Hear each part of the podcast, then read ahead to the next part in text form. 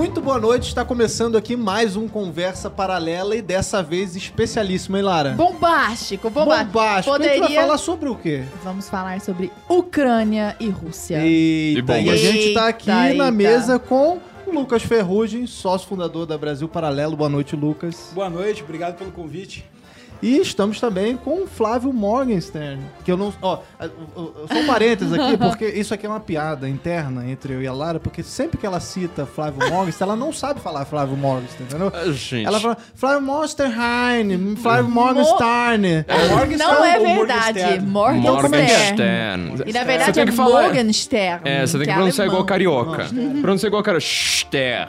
Aí fica. é, Não é que eu não saiba, é porque as pessoas ficam zoando porque eu falo Eu Não, mas você fala em Ah, goiano. goiano. Em goiano é assim mesmo. goiano eu, é fiquei mal muito curioso Bullying com. absurdo.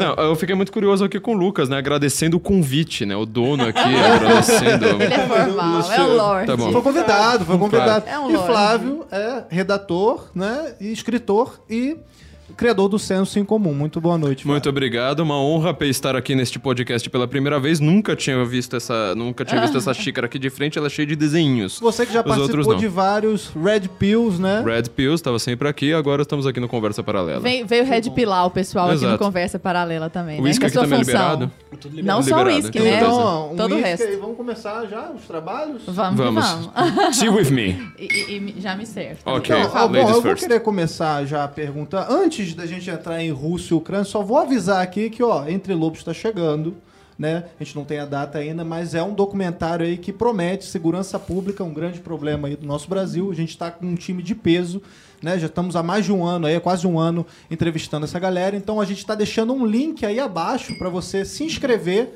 e você receber tudo por e-mail, todas as novidades. Também tem o site entrelobos.com.br. E para começar, galera, ó, tem muita gente de casa aí que tá é, igual acho que eu e a Lara, assim, querendo saber um pouco mais a respeito desse, desse conflito todo. É, qual que é essa treta aí? O que, que aconteceu? Como é que chegamos até aqui? De uma maneira simples, assim, do, do primeiro ponto de vista. Como, o que que chegamos, como é que chegamos até aqui? Qual que é a do Putin? Qual que é a do cara lá que é um ex-comediante, o presidente da Ucrânia? Qual, qual que é? Nossa, tá meio Bom, ampla a eu pergunta. vou, eu vou começar primeiro fazendo um esclarecimento aqui, eu me sinto na obrigação da- do institucional. Que é, bom, eu, eu fico grato pelo convite, mas eu não sou, para quem está assistindo, eu não sou um especialista no assunto, eu não sou burocraticamente alçado ao cargo de especialista, não sou formado em história, não leio russo, não leio ucraniano, que são coisas que me afastam de determinadas fontes.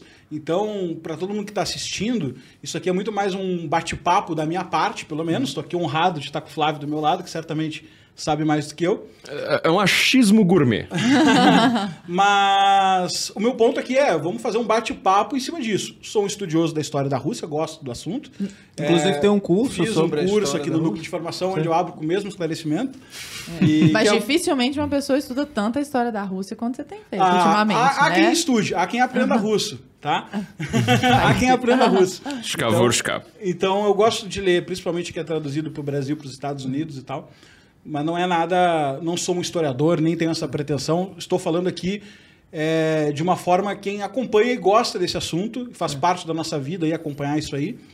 E na medida do possível, portanto, vou tentar dar as fontes do que eu for falando no caminho para que aqueles que quiserem consultar se elas correspondem ao que eu estou falando ou quiserem se aprofundar possam fazê-lo é, e assumam a responsabilidade pelas coisas que a gente, obviamente, estiver dizendo, tá bom? Uhum, beleza. Lucas, é, pra gente destrinchando essa É que questão... hoje em dia, eu sei que é um esclarecimento chato, Sim. mas hoje em dia acho que se faz necessário, né? Sim, Porque sim. tá todo mundo comentando e tal, acho que é é uma postura de honestidade intelectual a Uhum. gente posicionar o público de quem ele está assistindo. Ah, quero ver um especialista. Vai procurar em outro lugar, nós estamos tentando fazer o que a gente pode num papo aqui de quem acompanha um fato contemporâneo extremamente complexo. Uhum, é- acho que é a primeira guerra agora depois de 70 anos, né? Ah, Não é! Meu Deus, é tudo A polêmico galera- demais. Assim, tá rolando um monte de guerra agora, tá? Nesse momento. É que assim, a gente é muito Não. eurocêntrico, a gente gosta disso, e além de ser eurocêntrico, nós olhamos para a Europa e falamos assim: ah, aquele território ali não conta. Ah, Aquele território entendi, vive é guerra. neutro. Vive Não, então peraí. Então, deixa. não. Mas só pra gente colocar a ordem no barraco aqui, pra gente ir situando o pessoal que, que, que não sabe absolutamente nada do que tá acontecendo. Então vamos partir do zero, assim, e certamente chegaremos. Vocês chegarão, na A verdade. 0.1. Na- A 0.1, que deve existir um universo aí Se a entre gente não 0 e descer a 0.1. escada, subir um degrau, É, tá- tá, bem. ótimo. Como estava a Rússia internamente, internamente, até o momento da guerra? com algumas pessoas muito ricas comandando um Estado, é, se assemelha muito. Tem um famoso livro que fundou boa parte da política de Estado brasileira, a perce- percepção dela, que é do Raimundo Fauro, Os Donos do Poder. Que é basicamente ele constitui aquela tese muito circulada na Brasil Paralelo e por outros pensadores sobre a existência de um estamento burocrático que tem suas origens remotas em Portugal e que se apossou do Estado brasileiro para fazer uso como se fosse sua propriedade privada se a gente fala em isso que a gente chama de oligarcas, né? Um grupo pequeno de pessoas que mandam e desmandam, né? Algumas famílias poderosas que confundem Estado e propriedade e tal.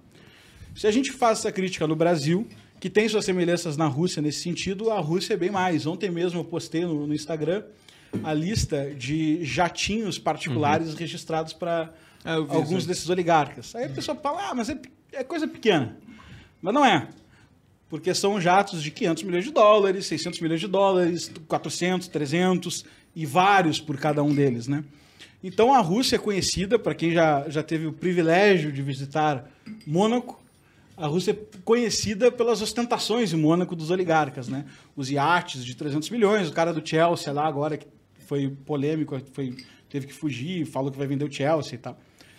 Então, a Rússia é um território que não é democrático, nunca foi. Isso às vezes escapa no campo de análise. Estamos começando aqui por conceitos gerais, né? Nunca foi democrático. Isso é louco, né? Nunca teve democracia na Rússia, isso é importante a gente prestar atenção. Não é essa que a gente conhece, de, de vai pra rua e pode falar e tudo mais. É um Estado que tem uma expertise bacana na parte de vigilância social. Mesmo como monarquia, era a monarquia mais violenta e autoritária da Europa durante todos os dois mil anos de monarquia, quase dois mil anos de monarquia na Europa também, né? É importante não destacar. É, reza. Teve os monarcas, assim, o, o fundador da- do czarado russo ganhou o epíteto, né? Tem Alexandre, o Grande, Felipe, o Belo, ele ganhou Ivan IV, o, O terrível. né? Já diz alguma coisa aí. Até Pedro, o Grande, que tu olha, pô, o Grande, reza a lenda que ele mandou as- a população construir São Petersburgo com as próprias mãos, cavar com as próprias mãos, porque ele tinha sonhado que isso era uma revelação divina e a capital é, do Império Russo deveria ser construída pelos, pelas mãos da população, pelas mãos do povo. Né? Isso levou à morte de muitas, muitas pessoas, as fontes são imprecisas e tal, porque é um tempo distante numa terra longínqua. Mas o ponto é que para essa guerra que a gente está tentando sondar aqui, o, o cenário russo é mais ou menos o seguinte. É, o Putin se posicionou, o Putin foi nomeado por Boris Yeltsin depois da queda da União Soviética. E o Putin ele se posicionou como um cara muito complexo de analisar, por isso que tem um, um grupo de conservador meio fã do cara. Todos errados. Tem um grupo de, grupo de. É, o cara, assim, dei uma risada aqui, os caras vão recortar. O cara é um ditador psicopata do caralho. Então. É, Mas. não, não é nem mais, não é nem mais. Mas ele se posicionou de um jeito curioso. Por quê? Porque ele entendeu algumas coisas que anteriores a ele não tinha entendido. Primeira coisa que ele entendeu foi que o cristianismo ortodoxo era uma cola social do povo russo. Isso é uma pauta de três horas para a gente entrar, mas assim. é, o cristianismo ortodoxo é um cisma que aconteceu em mil e pouquinho, mil e cinquenta e paulada, com a Igreja Católica, né? Na época, a igreja não era uma igreja única, era um pentiarca... é, pen- como é que fala? Pentarcado? Pen- Quando são cinco que mandam. É, deveria ser isso, né? Também Pentaca... não ideia. Pentarcado. É, alguma coisa assim, tá? E aí os principais era o de Constantinopla e o de Roma. E aí eles brigaram, se excomungaram um ao outro. Você, a gente devia ter aprendido tudo isso na escola, né? Uhum. Acho que a gente aprendeu, mas a galera dá uns, umas puladas. E aí a igreja teve um cisma geopolítico, a igreja ficou de um lado, em determinado momento a Rússia foi lá pesquisar, achou essa religião, se interpretou como a terceira Roma, tem alguns cursos no núcleo de formação que falam sobre isso. Então existia um mito religioso por trás do povo russo que ganhou essa cola, inclusive o próprio alfabeto e a linguagem foi desenvolvida para poder pregar o cristianismo ortodoxo. O alfabeto cirílico, mais próximo da língua grega, mais próximo das línguas orientais, ele é desenvolvido a partir desse ponto de vista. E aí ele cria essa cola social milenar, inclusive a União Soviética proibiu religião em determinado período, e mesmo passando duas gerações, 70%, 80% do povo se diz cristão ortodoxo lá. Então é muito forte.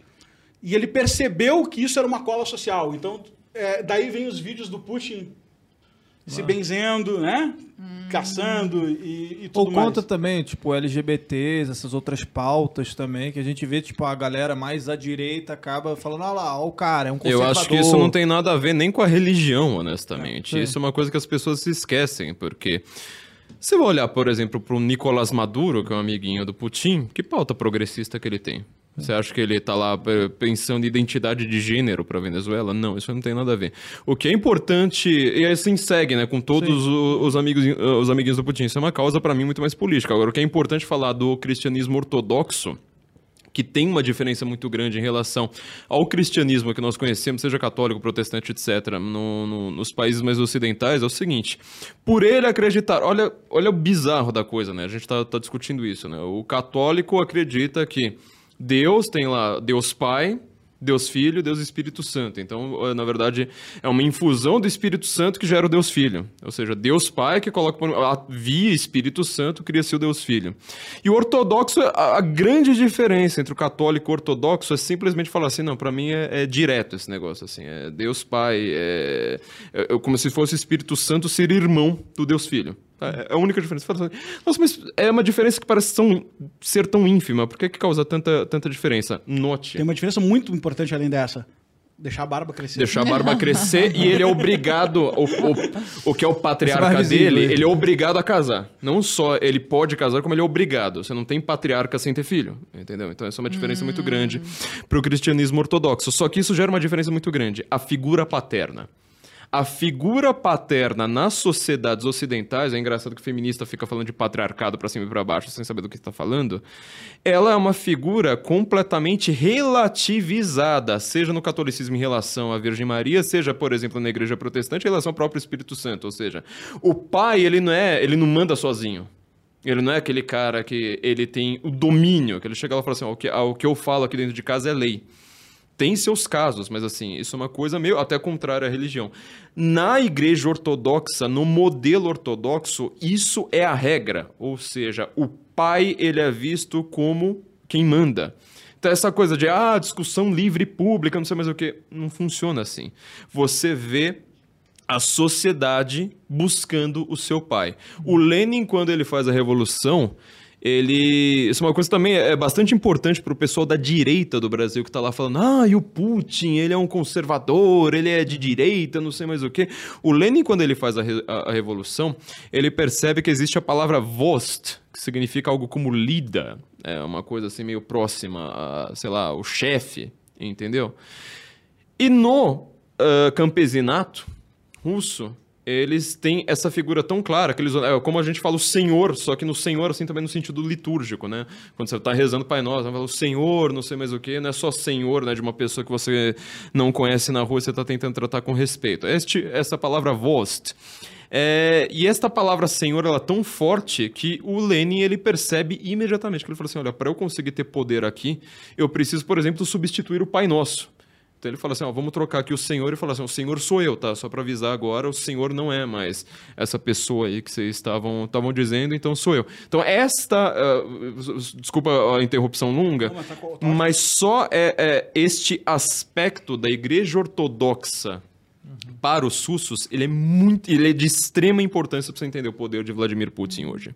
Com certeza. Isso é fundamental que o Flávio colocou, porque a gente, se a gente não sair dessa matrix, e não vai dar certo entender nada. Que é, nunca teve democracia na Rússia. Nunca, nunca, tá? A Rússia é muito antiga e nunca teve. É, são mil e... 300, 1.400 anos de, de, de governo e vai lá 600 anos de tizar, 500 anos de tizarado, 100 anos de União Soviética. 300, 400 anos, né? Que você falou 300, 400 mil, daqui a pouco vão cortar É, e falar né? que não. Olha, é uma fake news, não sei o quê. Então, são, é, são 400 anos de, de tizarado, 700 anos de Romanov, 1.500 anos de governo, no geral, desde Moscovita até, até, até a União Soviética, 100 anos de União Soviética e depois essa Federação Russa que o Putin, curiosidade, o Stalin ficou 30 e poucos anos no poder, 33, foi considerado um, um ditador, foi considerado, não, é, né? Um ditador assim, Longevo. e tal. O Putin tá chegando nele em tempo de governo. Tem Já tá 20 e com mais tantos, de 20, 29, né? 28. É, só um detalhe, o Putin tem 69 anos, né? Tá com 70. Não, não tem lógica, parece que ele tem É, então, 50 isso é uma coisa anos. importante pra quem gosta da teoria das 12 camadas do Olavo. É bom tu torcer pro Putin não estar na 11 primeira, porque se ele quer deixar um legado histórico, custe o que custar, nós estamos tudo na merda. Gosto desse Pra cara. deixar bem claro. Porque senão ele tá agindo como de forma totalmente irracional e as coisas até se encaixam. Você sabe o que significa Vladimir? Sei, cara, é o Vladimir é o unificador, não é? Aquele que manda no mundo, que tem o mundo Isso, às suas mãos. É Eita, tudo. só jogou aqui, hein? Só... Tô, tô querendo dizer E é o nome do primeiro unificador, inclusive. Ele se Exato. sente herdeiro disso, o primeiro É. unificador da Rússia. Mas e aí? Bom, é, então a Rússia não tem democracia, não se, assim, acha que isso é um delírio do liberalismo, tá? Essa coisa de, de democracia. E não é que não tem democracia e tu vai lá e pensa assim, nossa, o povo oprimido, etc. Tal. Talvez se tivesse um referendo, dava não democracia, não tenho de Não, certeza. mas- certamente. Mas, assim, conjecturando para tentar só simbolizar que não é uma cultura como a nossa. Tá?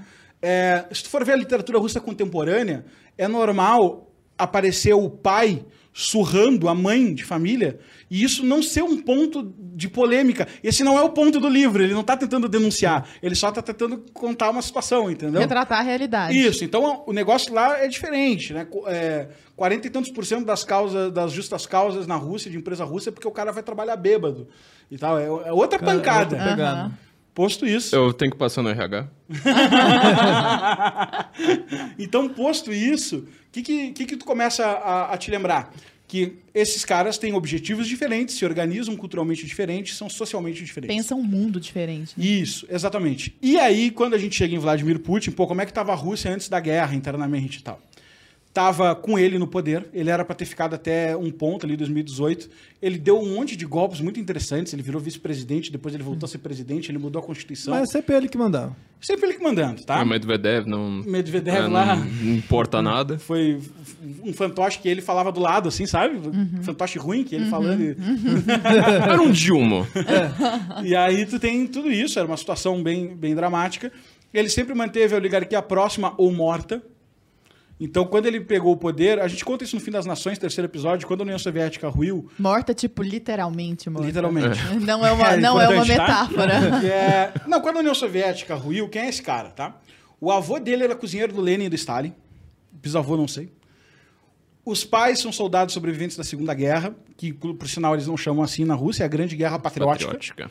Né? É porque eles têm a interpretação que eles que venceram a Grande Guerra. Sintomático. O que é disputável, né? Não é um negócio Bastante assim, ah, os russos disputável. loucos, não é isso. Não, disputável. É disputável, tá? Que eles venceram a Segunda Guerra. Você Depois vê a gente que cada entrar comentário deles dá um podcast inteiro, Não. né? Isso por si só já... Não, vai sem não teria nada, eles estavam segurando o front. O papel do, dos russos foi segurar o, o, o front e só. Depois a gente brinca aqui no mapa mostrando Tá. como é que o russo tem essa versão da história. Boa.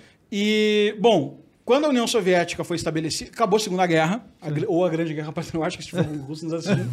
É, acabou a Segunda Guerra, aquilo que vocês sabem, Conferência de Alta, é, decidiu de- separar o mundo em dois, né? Ocidente e Oriente, a gente assina aqui que a gente não vai invadir. Essa assinatura foi mais um autógrafo, ah, pode guardar aí do que qualquer outra coisa, né? Porque no outro dia os caras estavam tocando terror. Cortina de ferro, Alemanha Ocidental, Alemanha Oriental, mundo, Guerra Fria, aquela coisa toda. Todo mundo acha que já está minimamente ambientado nesse assunto, ou devia estar. Am- Ambientado na Guerra Fria, o que, que acontece com a União Soviética? Ela pega esses territórios todos que a gente está vendo ali, ó, Estônia, Letônia, Lituânia, Belarus, Ucrânia, Moldávia, etc. Até mais adiante, inclusive, Romênia, Se Hungria, quiser, a gente Tcheco- tem umas, umas canetas aí, se quiser. antiga Tchecoslováquia, Polônia, coitada, é, metade da Alemanha e tal. Ela pega esse território todo, que até um certo ponto já tinha sido Rússia no passado, a gente volta nisso daqui a pouco. E ela fala: olha, é, eu não tenho como segurar isso aqui, não tem como estruturar isso. Tá? Então, por isso que o Vladimir Putin até andou xingando o Lenin, dizendo que foi o Lenin que criou a Ucrânia e tal. Porque isso era uma estratégia que eles já tinham criado, que é vamos criar os estados satélites. Que deixa o cara lá, tem mais ou menos o governo dele, mas ele responde para a União Soviética. Só para tentar descentralizar.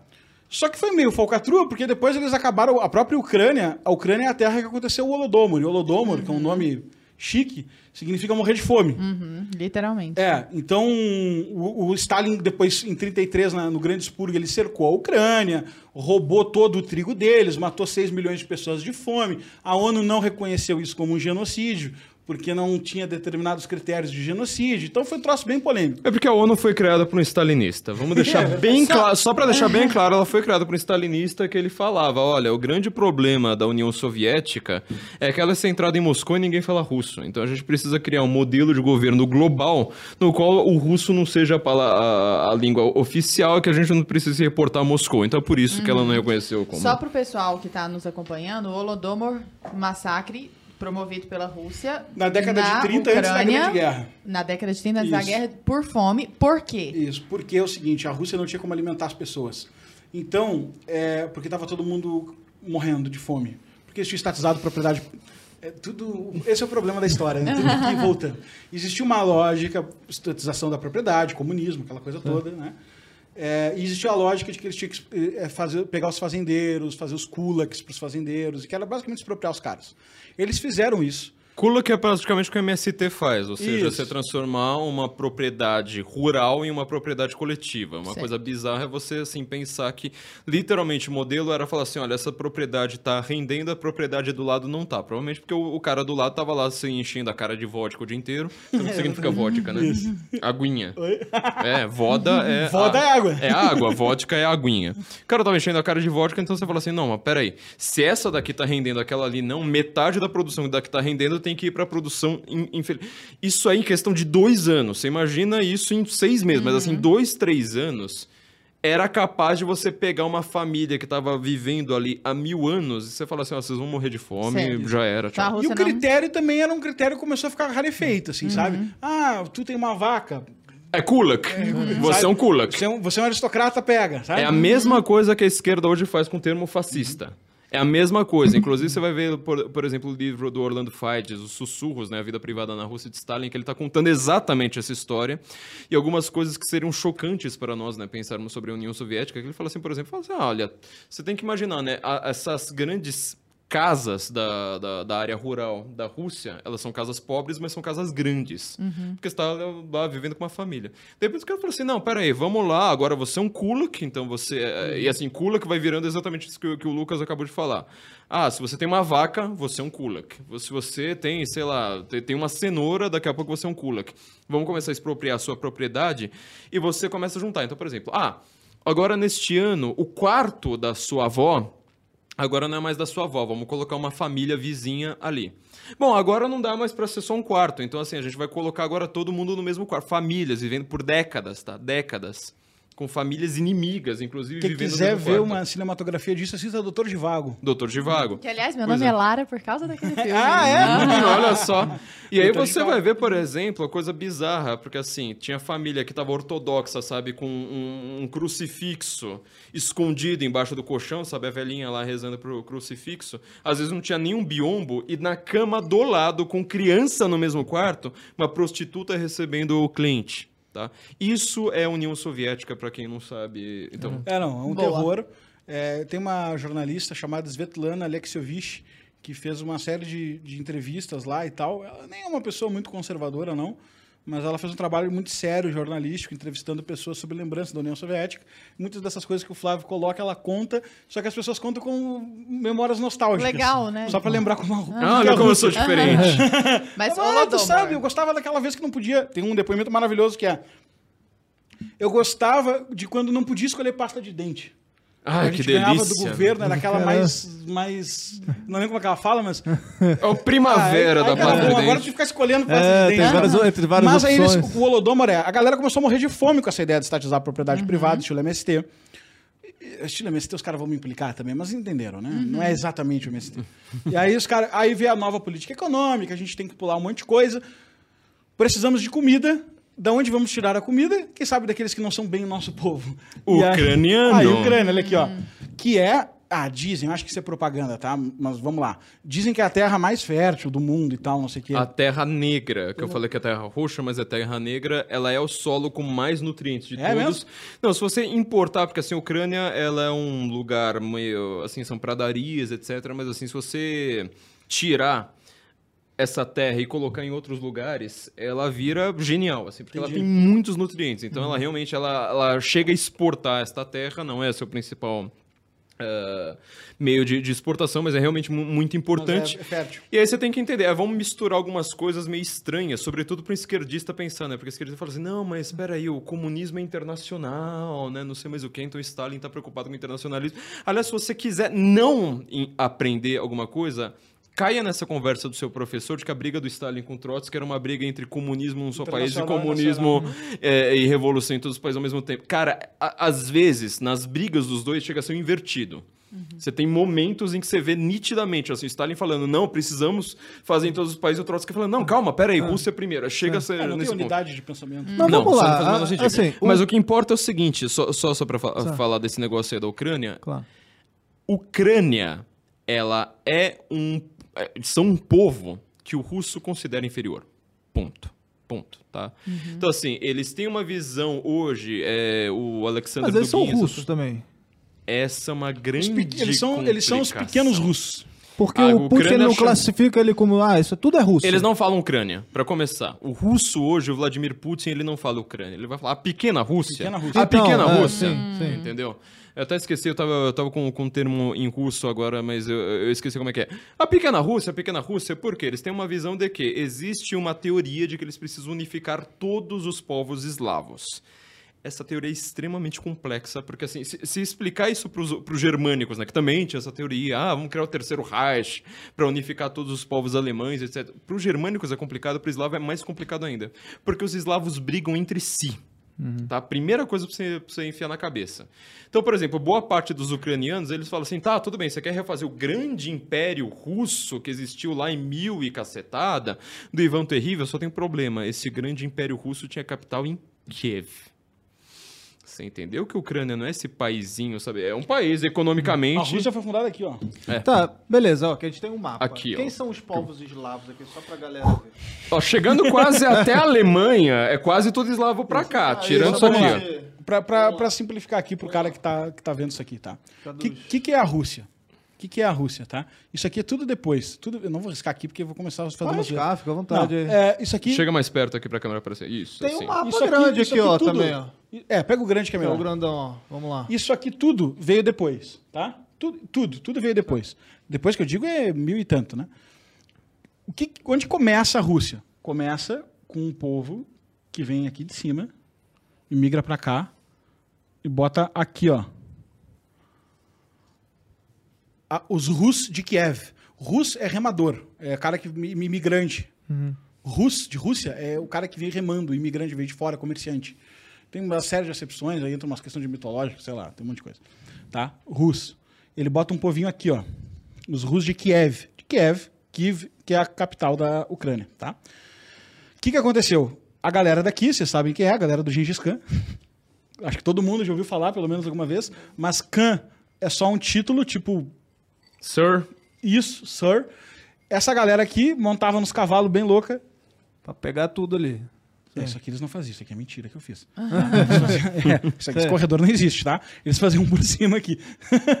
aí eles chegavam lá e aí eles botaram o canato, aquilo ali foi território de disputa há muito tempo, tá? E por aqui também. O que, que acontece em determinado momento? Os caras chegam à conclusão que é, isso é tudo atribuição. his- é, Agora começa o ponto que a honestidade intelectual começa a falar. Isso é tudo atribuição histórica, tá? Porque, assim, esses caras nunca pegaram ali naquela época e fizeram um diário dizendo, ah, olha a conclusão que eu cheguei e tal. É tudo, olha o acontecimento e tenta atribuir uma intenção, tá? Pode ser só megalomania humana. Que eles tinham que conquistar isso aqui para ser mais protegidos. E isso tem tudo a ver com a guerra da Ucrânia. Eles tinham que conquistar isso aqui para ser mais protegidos. Para quê? que você diz isso tudo, a Rússia Isso. toda pra lá. Para ter um buffer map. Buffer map é um termo de de relações internacionais que significa se o cara me invadir aqui, eu descubro que ele está me invadindo e até ele chegar aqui eu tenho uma, uma ideia do que fazer, entendeu? É. Só pra deixar uma- um ponto muito claro, quando a gente fala de Rússia, a gente fala assim, é o maior país do mundo. Olha o tamanho da Rússia, pensando em grandes países. Sim. Quer dizer, você colo- colo- consegue colocar praticamente o, é, o continente africano Agora, de inteiro ali. população, É louco, né? não. assim. Em população é menor que o Brasil. Tá? Isso é conhece importante de falar. Que É. é o quinto maior, né? É, que tá todo mundo. De todo novo, mundo ver tá aqui, da guerra. tá? Todo mundo tá aqui, ó. Tá todo mundo aqui onde que o, o- aqui, ó. Ah, Isso aqui. Então essa região que eh, precisa do buffer map, entendeu? tá Isso. E isso aqui é inabitável. É inabitável. É inibi- inabitável. Pra você ter uma ideia, quando você pensa assim, Gulag, você não tá pensando aqui, ó, no meio. Tá, tá dando pra ver aqui minha mão no mapa? Você não tá pensando aqui no meio. Você tá pensando ainda aqui, sabe? É por aqui, ó.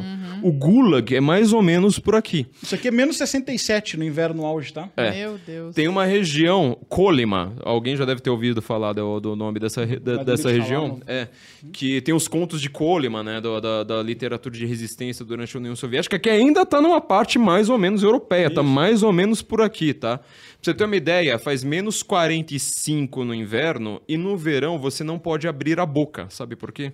Tem tanto mosquito, tem tanto mosquito, é impossível você abrir a boca sem engolir um mosquito. Então, ele era um gulag que ele não tinha cerca. Você quer fugir, meu amigo? Boa sorte. Gulag, pra quem não sabe, é campo de É o concentração. campo de concentração. Mesma coisa que Auschwitz. Exatamente. Uhum. Só então, que sem ser judeu, sendo todo mundo. Versão mais democrático. era judeu e também Isso. todo mundo, porque Judeu- judeu foi eu- perseguido sim judeu pelo at all. Gulag. Exato, judeu at all. Jews and all. Por quê? É, é, então, você entender, isso é a parte europeia. Você imagina como é que a Rússia pra cá, meu amigo. Isso aqui é pradaria de gelo, que assim, você consegue... Sabe aquelas imagens que você vê assim, só de gelo, que não- você fala assim, não, um ser humano não consegue... Game of. É. Thrones. Aqui pra tem lá. uma transiberiana Uhum. e aqui também da guerra várias vezes. Inclusive, vários imperadores caíram por causa dessas guerras aqui. Exato. Tá? Então, o que, que o cara percebe? Eles têm que vir pra cá. E eles começam a expandir. Anti- antigamente era o Principado de Kiev, depois virou o Principado da Moscóvia, porque os caras. Moscou, né? Ó, ficou maior o território, tá vendo? Eles perdem isso aqui. Quem quiser ver, bota aí no YouTube. É, Rússia Year Map, sei lá, vai aparecer um monte de vídeo fazendo isso, tá? E, e eles vão perdendo. Aí eles vão conquistando isso aqui. Ivan IV que bota o terror e monta um, um império. Aí ele fala, cara, quer saber? Eu não sou mais um príncipe de um, de um ducado. E eu não sou nem um arquiduque. Eu sou um czar, que é um czar. Por quê? Por causa do... Ele cunhou o termo.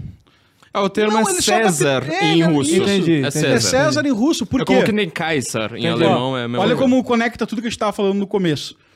Porque a igreja que a gente estava falando. Peraí, me perdi. Aqui, tá, Constantinopla. Você prefere esse aqui? Ó? O- Não, tá Não, esse- esse aqui, eu vou precisar desse não, aqui. Eu preciso de Constantinopla. e aí, a igreja ocidental tem uma ruptura aqui. 480, lembra, né? Gre- Cristo, né? Ano zero. Lembra, né? Ano 1, não tem ano Lembra zero. aquele cara? Aquele cara, Ano 1. Ano uno. É, Ano 1. Ano aquele uno. sujeito lá. Cristo, tá? Aí, quatro, é, depois tem conversão de Constantino, conversão de Roma, mudança da capital para Constantinopla, Segunda Roma. segunda Roma. 486, eu acho que essa data é uma cor histórica, também não deve ser exatamente essa, mas 486, 476, negócio assim, queda do Império Romano pelos bárbaros, barbar, bar, barbarian, né? Queda do Império Romano, segunda Roma, sobrevivência. Essa galera daqui faz uma migração, olha isso aqui e fala: caraca, essa religião é tudo que a gente precisa. Isso aqui é legal. Língua grega, língua latina. Língua grega, pega isso aqui, desenvolve toda essa cultura, puxa para cá, desenvolve o alfabeto cirílico, terceira Roma. Rússia. Mito, é um- nasce um mito fundador aí. Por isso que a linguagem na Rússia é tão importante, a literatura é tão importante. Todo- Posso fazer um parênteses rápido Deve. sobre linguagem? Que é o seguinte. Uhum, achei maravilhoso quando você falou isso. É, a, a Rússia, Rússia do Vladimir Putin, tá? A Rússia do Vladimir Putin e os Estados Unidos, não sob Obama, mas sob Donald Trump, estavam do mesmo lado na, na, na guerra, com, na guerra na Síria contra o Estado Islâmico, certo? Com Obama, isso aqui é, é para eu enfiar na cabeça de qualquer esquerdista que vem falar. Com Obama, Estado Islâmico e Exército Americano estavam do mesmo lado para derrubar o Assad. Com o Trump, ele falou assim: não inverte esse negócio. Vamos primeiro derrotar o Estado Islâmico, para então depois a gente ver o que, que a gente faz com o Assad, tá? A Hillary Clinton, como secretária de Estado do Barack Obama, ela conseguiu a façanha de fazer com que Estado Islâmico e Estados Unidos estivessem lutando do mesmo lado. Bom, o que, eu quero. O, o, o que é importante dizer aqui? O Putin, é, quando você está combatendo o Estado Islâmico, você sabe como que os membros né, do, do, do- do Estado Islâmico chamam qualquer é, militar que apareça na frente deles? Romano. Você pode ser um americano e falar assim, você é um romano. Aparece um russo, você é um romano. Romano, romano, você vê os vídeos deles estão falando o tempo do romano, romano. Você fala, mas por que romano?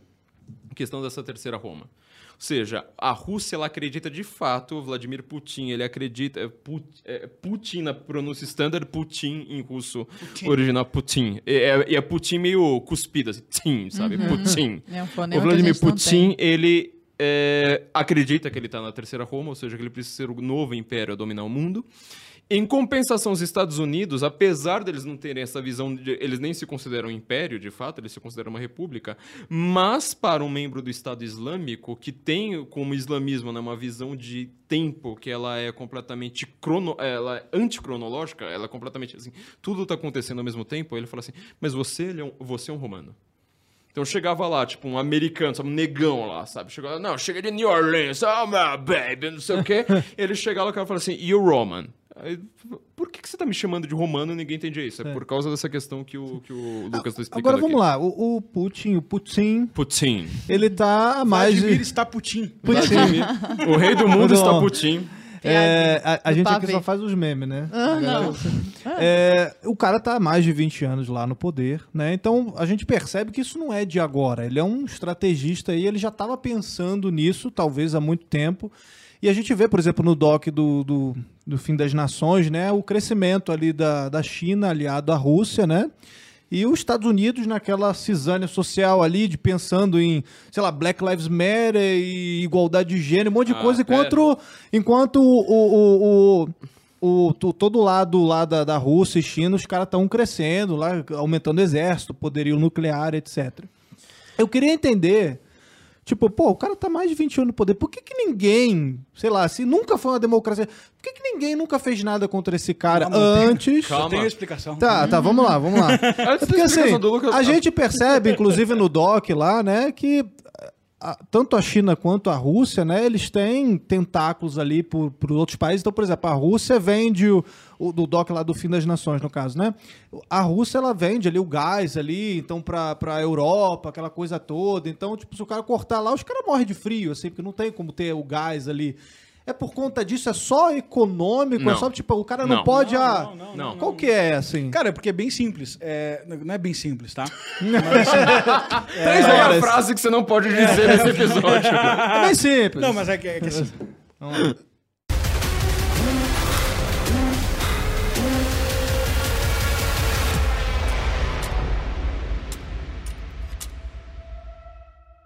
Eu vou chegar, eu prometo que eu chego rápido, Por tá? favor. Eles conquistaram tudo isso aqui nessa visão de ser a terceira Roma, pegaram essa religião aqui. Pra quem tá chegando negócio. agora, esse monte de risco é a terceira Roma, Isso. tá, gente? Isso aqui é a expansão do Império Russo. em 1700, tá? 1600. Aí eles cresceram esse negócio pra caramba. E a Ucrânia, que era Kiev, eles perderam pros, pros, pros canatos, tá? Que era um povo nada a ver. Depois eles perderam pros tártaros. Depois eles perderam pra um povo que é interessante. Que é, eles perderam isso aqui pra uma guerra com o Império Polonês, que era extremamente católico. Só e aí tu tem um Por- racha... Havia, isso? havia todas essas guerras a propósito da, da Ucrânia, especificamente da Ucrânia, por qual razão específica? Esquece a Ucrânia. Esquece há- Ucrânia. Ah, nada a Kiev é Império Isso- Russo. Isso, é Império importante Russo, a gente dar conta. Tá.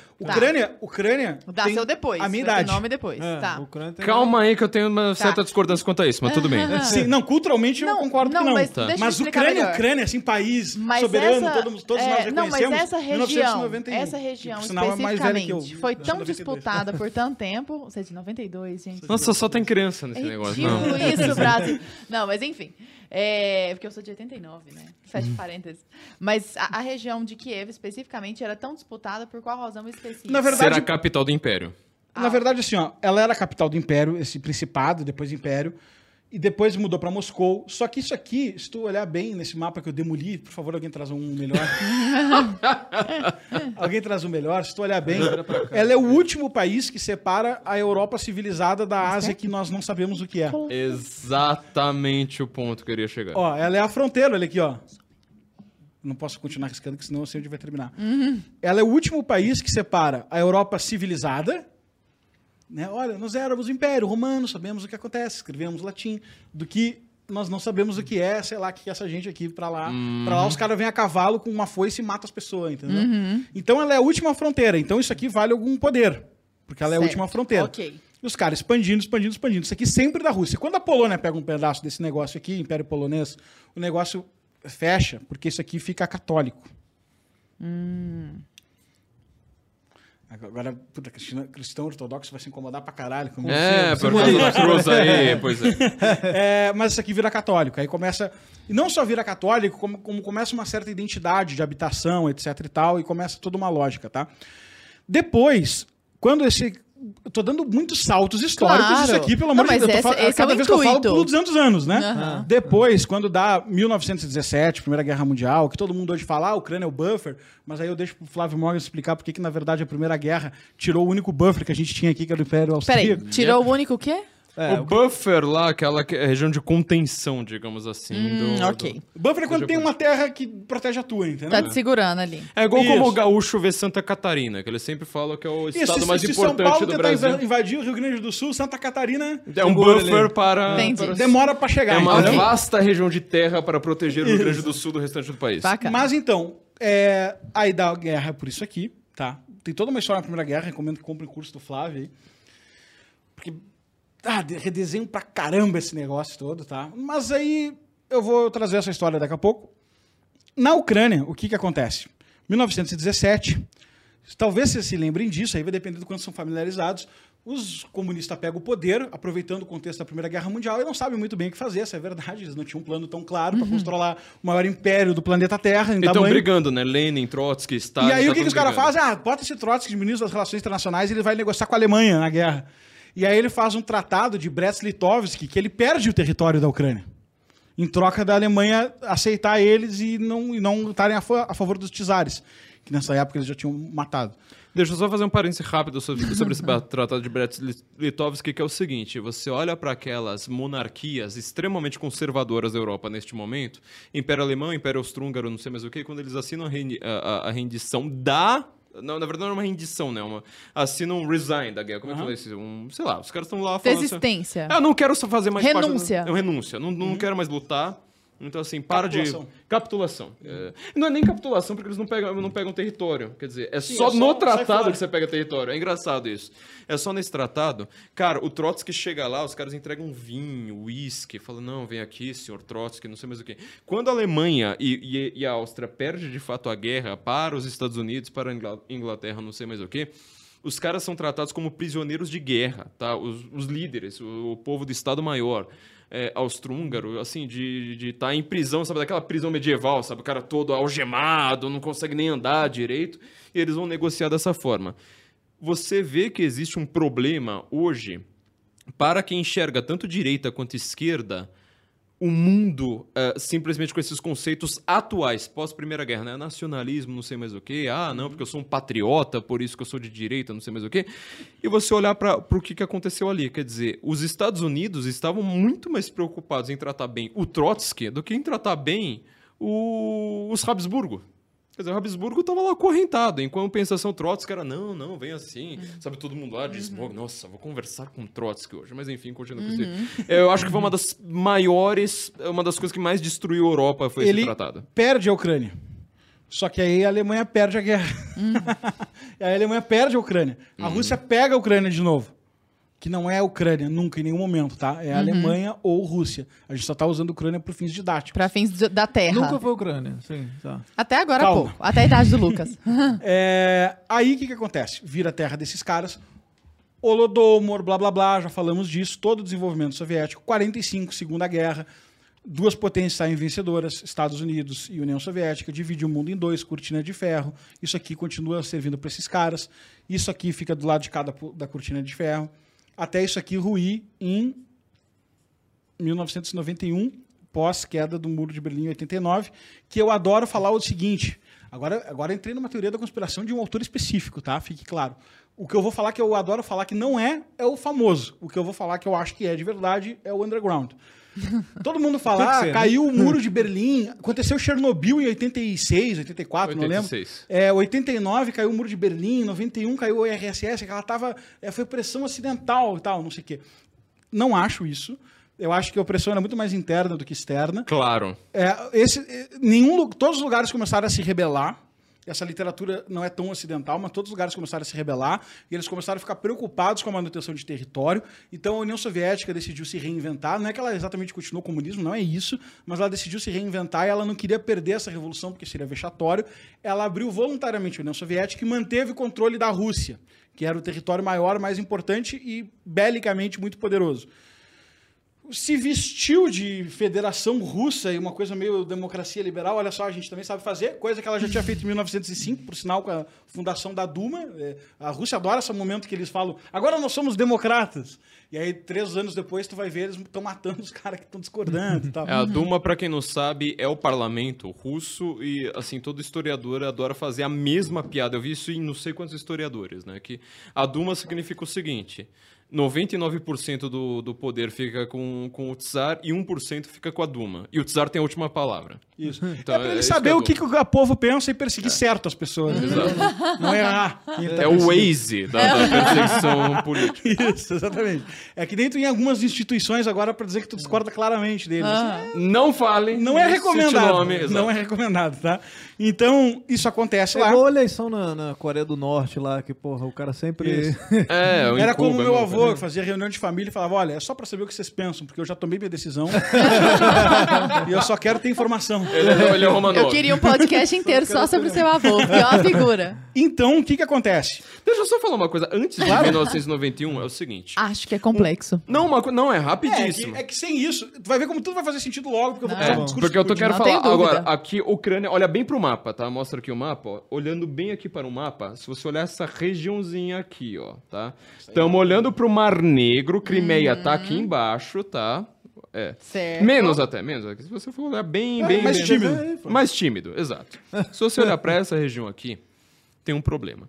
Quando os soviéticos fazem isso ali que o, que o Lucas estava falando ali atrás. Ou seja, ah, a Ucrânia agora vai ser um satélite, Belarus vai ser um satélite, Polônia vai ser um satélite, não sei mais o que, a Romênia vai ser um satélite, assim por diante. Mas, sobretudo, esses países que eles ficam mais ou menos com uma cara própria, tá? Isso vai gerar um grande problema, que é o seguinte: como o Lucas está dizendo, a Ucrânia não existe. Tá? A Ucrânia, nós dizemos, nós falamos sobre a Ucrânia, porque eles têm uma língua própria, porque eles têm, assim, de certa forma, uma etnia interna dentro do eslavismo própria. Tá? Isso é coisa extremamente complicada para um brasileiro entender, porque eu nunca vi um brasileiro que fala assim, ó, 100% da minha descendência é tal. Não, não existe. Uhum. No Brasil não Nós existe. Somos totalmente miscigenados, a gente Todos. aceita isso muito bem. É, uhum. e a gente fala com uma naturalidade. Não é o caso. Não é o caso. Porque o ucraniano, assim, não é que o cara não é miscigenado. Assim, você está falando assim, ah, o ucraniano ele não casa com negro. Não. Ele não casa com russo. Ele não casa com tártaro. Ele não casa com tártaro. Quer dizer, que é o povo dentro, de baixo que tu nem sabe bem como é que é. Dentro do eslavismo, eles não se misturam. Eu não tô brincando. Você vai falar assim, não, mas o cara tem assim mil anos de gerações na família dele catalogado que o cara fala assim: não, mas espera aí, se eu vejo um russo na rua, eu atravesso a rua. É tipo, é, não sul, tô brincando, é tipo é o sul da Itália das antigas, que o cara fala assim: ah, esse é um siciliano, não sei é. é, esse é um carbonaro, assim por diante. Então, esta região da Ucrânia, essa região, na verdade, boa parte dessas regiões. Mas assim, quando você cria esses estados satélites, você está falando assim: olha, já que vocês querem tanto assim se sentirem um, pro, um, um, um pouco é. representados, vamos é. dizer assim, vamos dizer que você tem um, um país. Porque estava na moda, meu, a época do nacionalismo ali na Primeira Guerra Mundial, sabe? Quando é. você tem a Revolução, todo mundo quer ter seu país. Então eu falei assim: tá bom, vou te dar um país, meu amiguinho, só que você reporta a mim. Isso é a mesma coisa que o Putin está fazendo com a, com a Ucrânia hoje, tá? E aí tem um detalhe. Olha para essa região aqui de novo. Quando você teve esse, essa criação desses estados satélites, o, acho que o Lucas vai colocar exatamente onde que eu estou pensando aqui. Ah, não. aqui? É. Aqui, ó. Aqui, essa região, assim, bem, bem, bem aqui embaixo, bem perto da Crimeia, tá? tá porque a Crimeia aqui e o é, Mar Negro aqui, bem perto da Crimeia. Você tem alguns portos. Ah, sim. Odessa, sobretudo, aqui, ó. Odessa, esqueci o nome do outro, que é Solopelov, esqueci lá. Mas se procura isso aí, você vai achar rapidinho.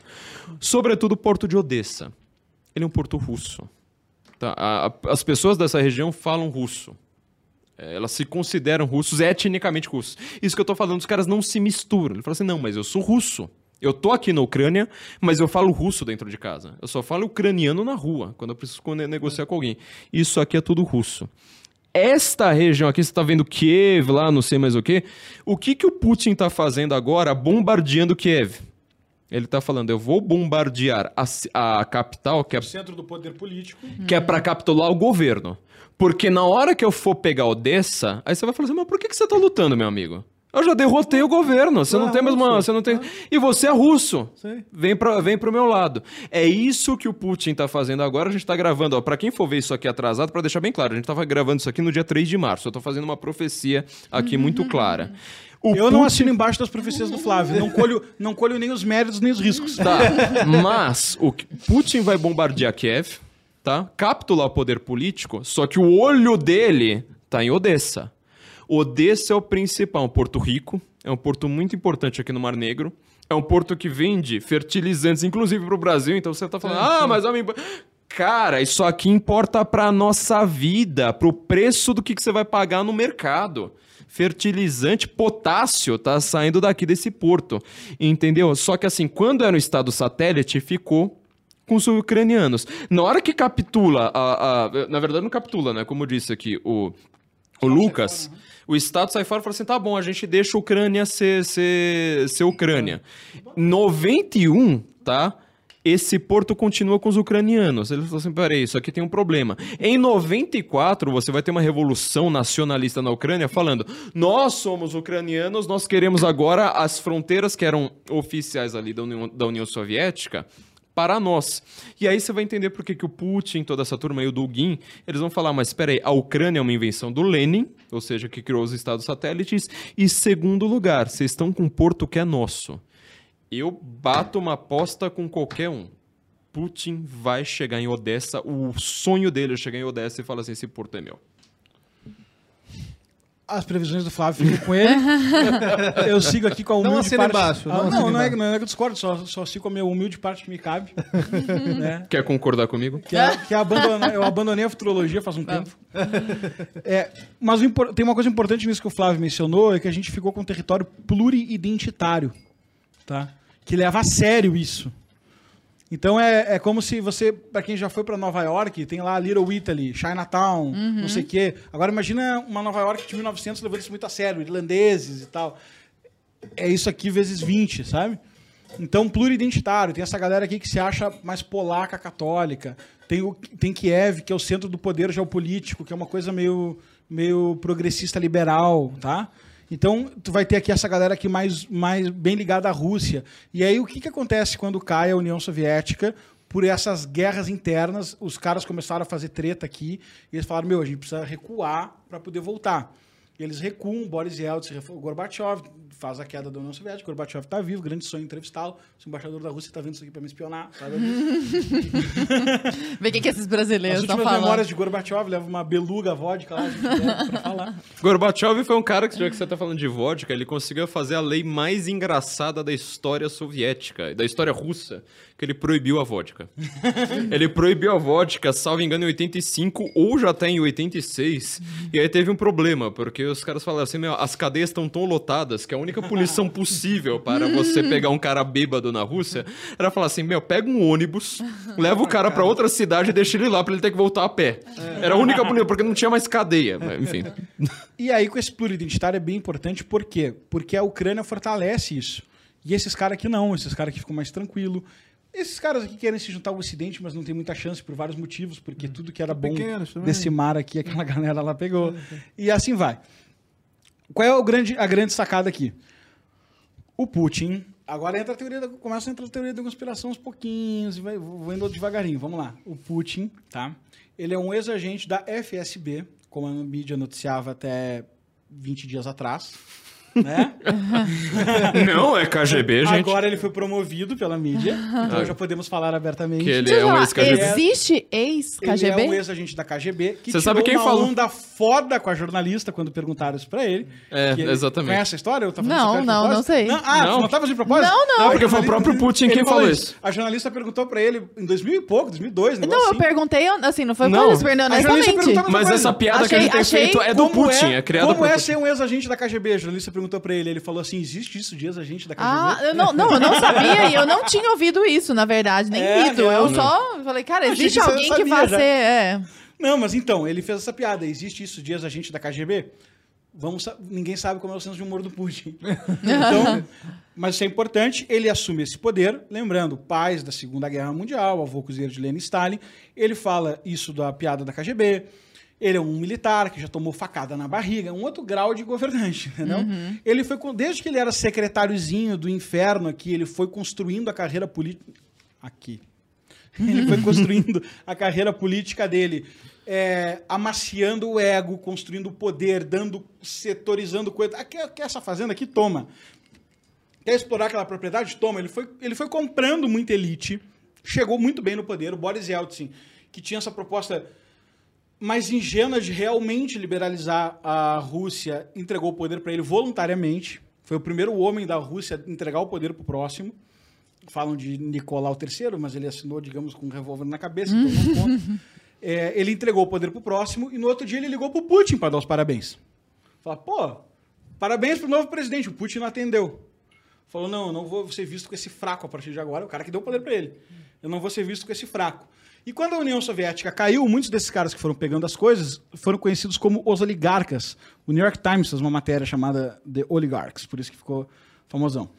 Que era é basicamente um monte de cara que pegou telecom, minério, diamante, só coisa pesada.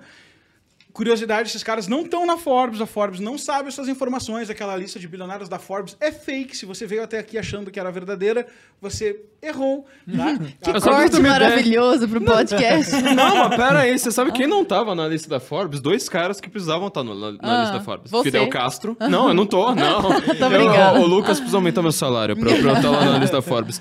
Fidel Castro não tá na lista da Forbes e o Gaddafi, que, assim, 90% do serviço de inteligência falava que era o Família homem mais saudita. rico do mundo. A família, Família saudita, e a família Bin Laden. Família Bin Laden. Família Bin Laden. É, dono da Coreia do Norte. Tipo, como assim os caras não estão na lista da Forbes, nenhum- cara? Você acha que o dos- Zuckerberg tem a grana do cara? E aí os oligarcas, os Manov, inclusive investidor do Facebook, sócio da China.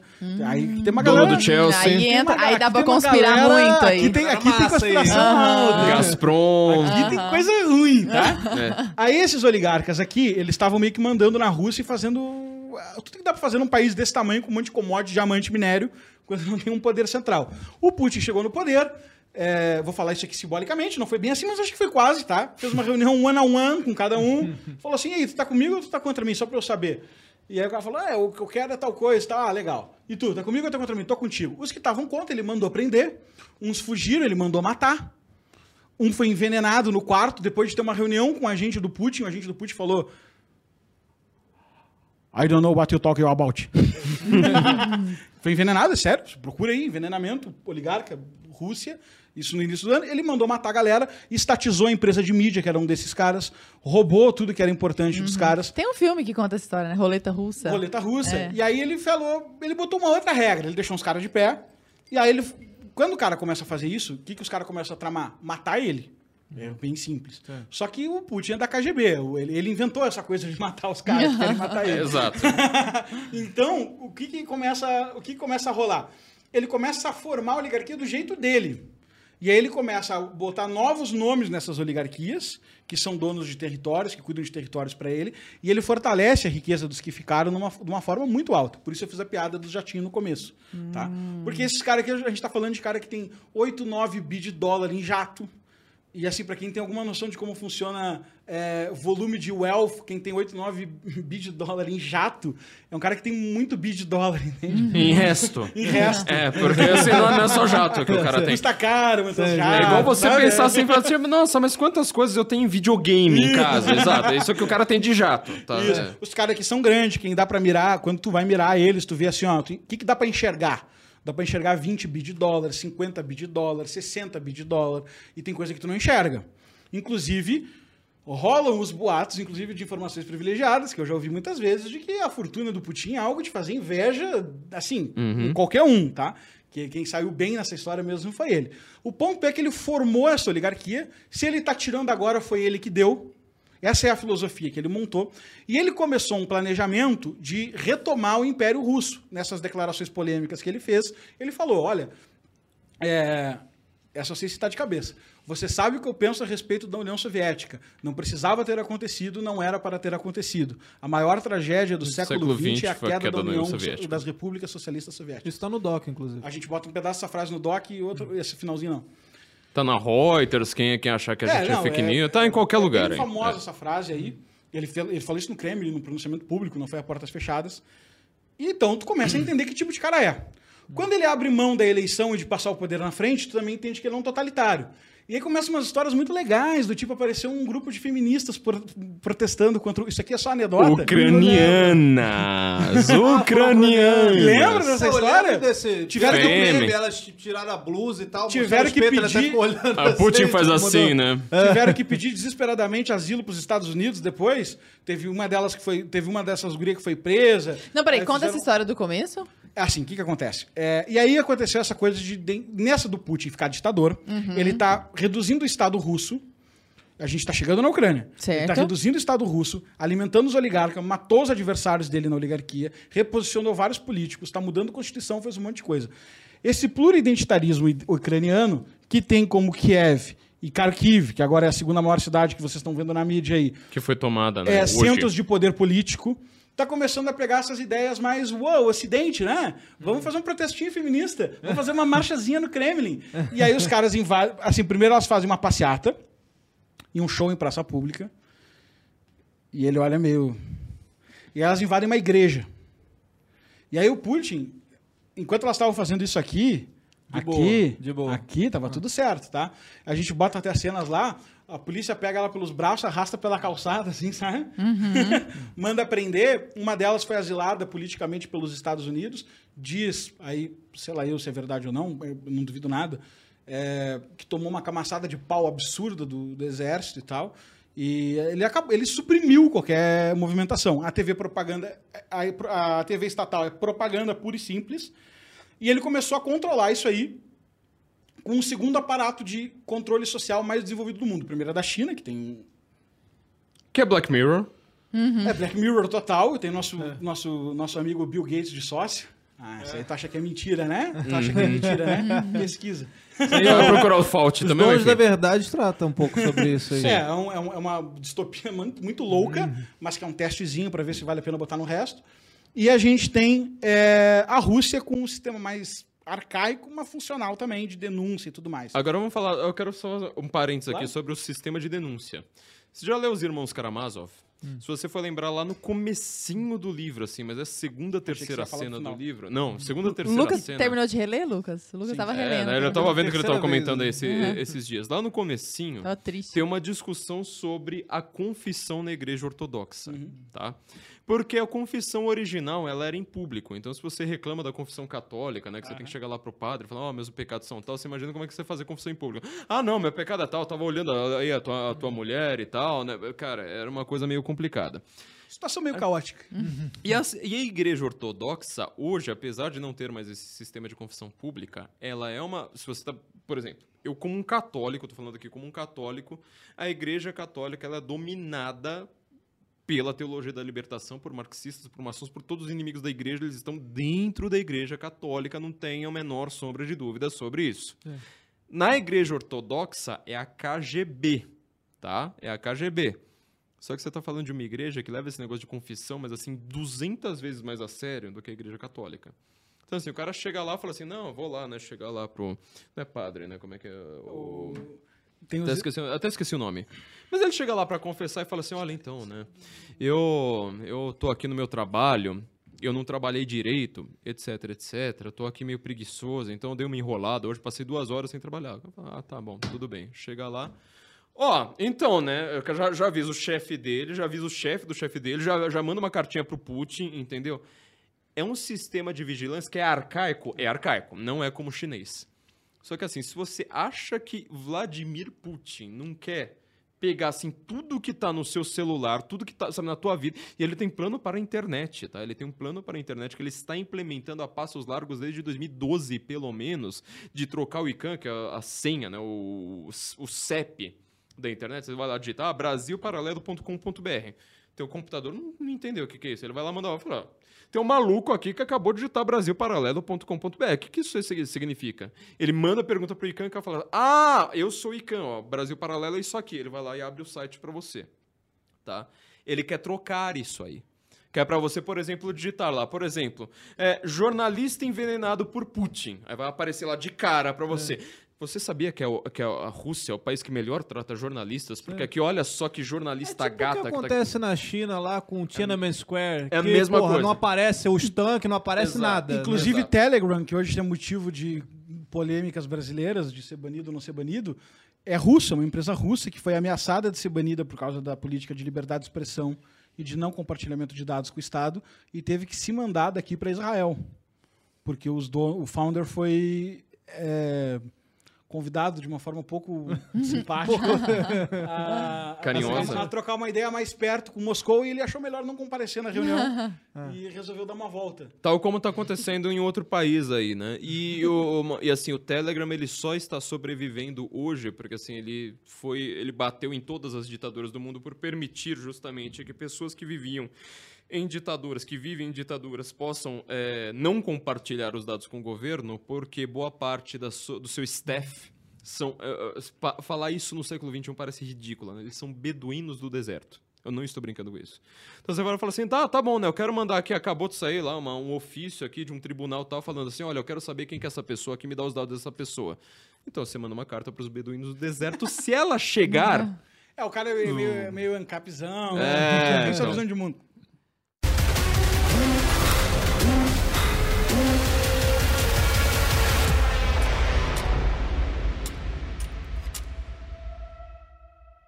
Olha o que a gente construiu até aqui. Putin pega o poder como ex-agente da KGB, com um sistema de informação arcaico. A gente está numa terra sem democracia, que acabou de sofrer o colapso da União Soviética. Ele tem isso como o maior erro do século e o grande desejo de restauração. Ele constrói uma nova oligarquia e começa um programa. É ridículo dizer isso, não vai funcionar. Eu vou dizer um programa de Estado mínimo. Ele começa, ele não começa, vai funcionar, Lucas. Ele começa um programa de melhoria das contas públicas para eles terem mais dinheiro, em resumo. Aí ele começa a trabalhar. Tipo o que a China fez lá com Deng Xiaoping, alguma coisa assim? Não, diferente. A, a China abriu, abriu comércio. Abriu de um comércio. pedaço da China é. para os Estados Unidos socar o máximo de dinheiro lá possível e eles pegarem. é, ele fez diferente, ele foi mais interno. A Rússia não é tão aberta economicamente, embora exporte commodity desimportante, ela não é tão penetrada quanto a China, sim, sim. né? Na sua balança comercial. Então, até por, por falta de desenvolvimentos aqui, falta de americanos, em resumo. Uhum. É... então, o que, que acontece agora?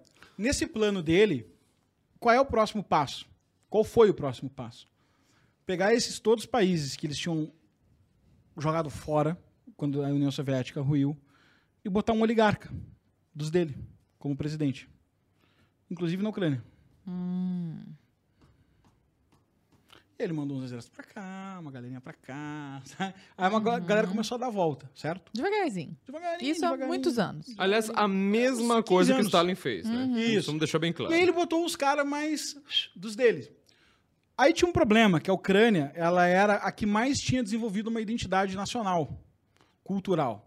E eles começaram a ter um povo aqui que se via como ucraniano. Sim, uma língua, uma coisa. E um povo aqui que falava assim: meu, ucraniano, tu acha que você é um povo de, que nasceu em 1991? Eu faço parte do grande exército vermelho, das taicas no mar britânico, que não tem ninguém maior.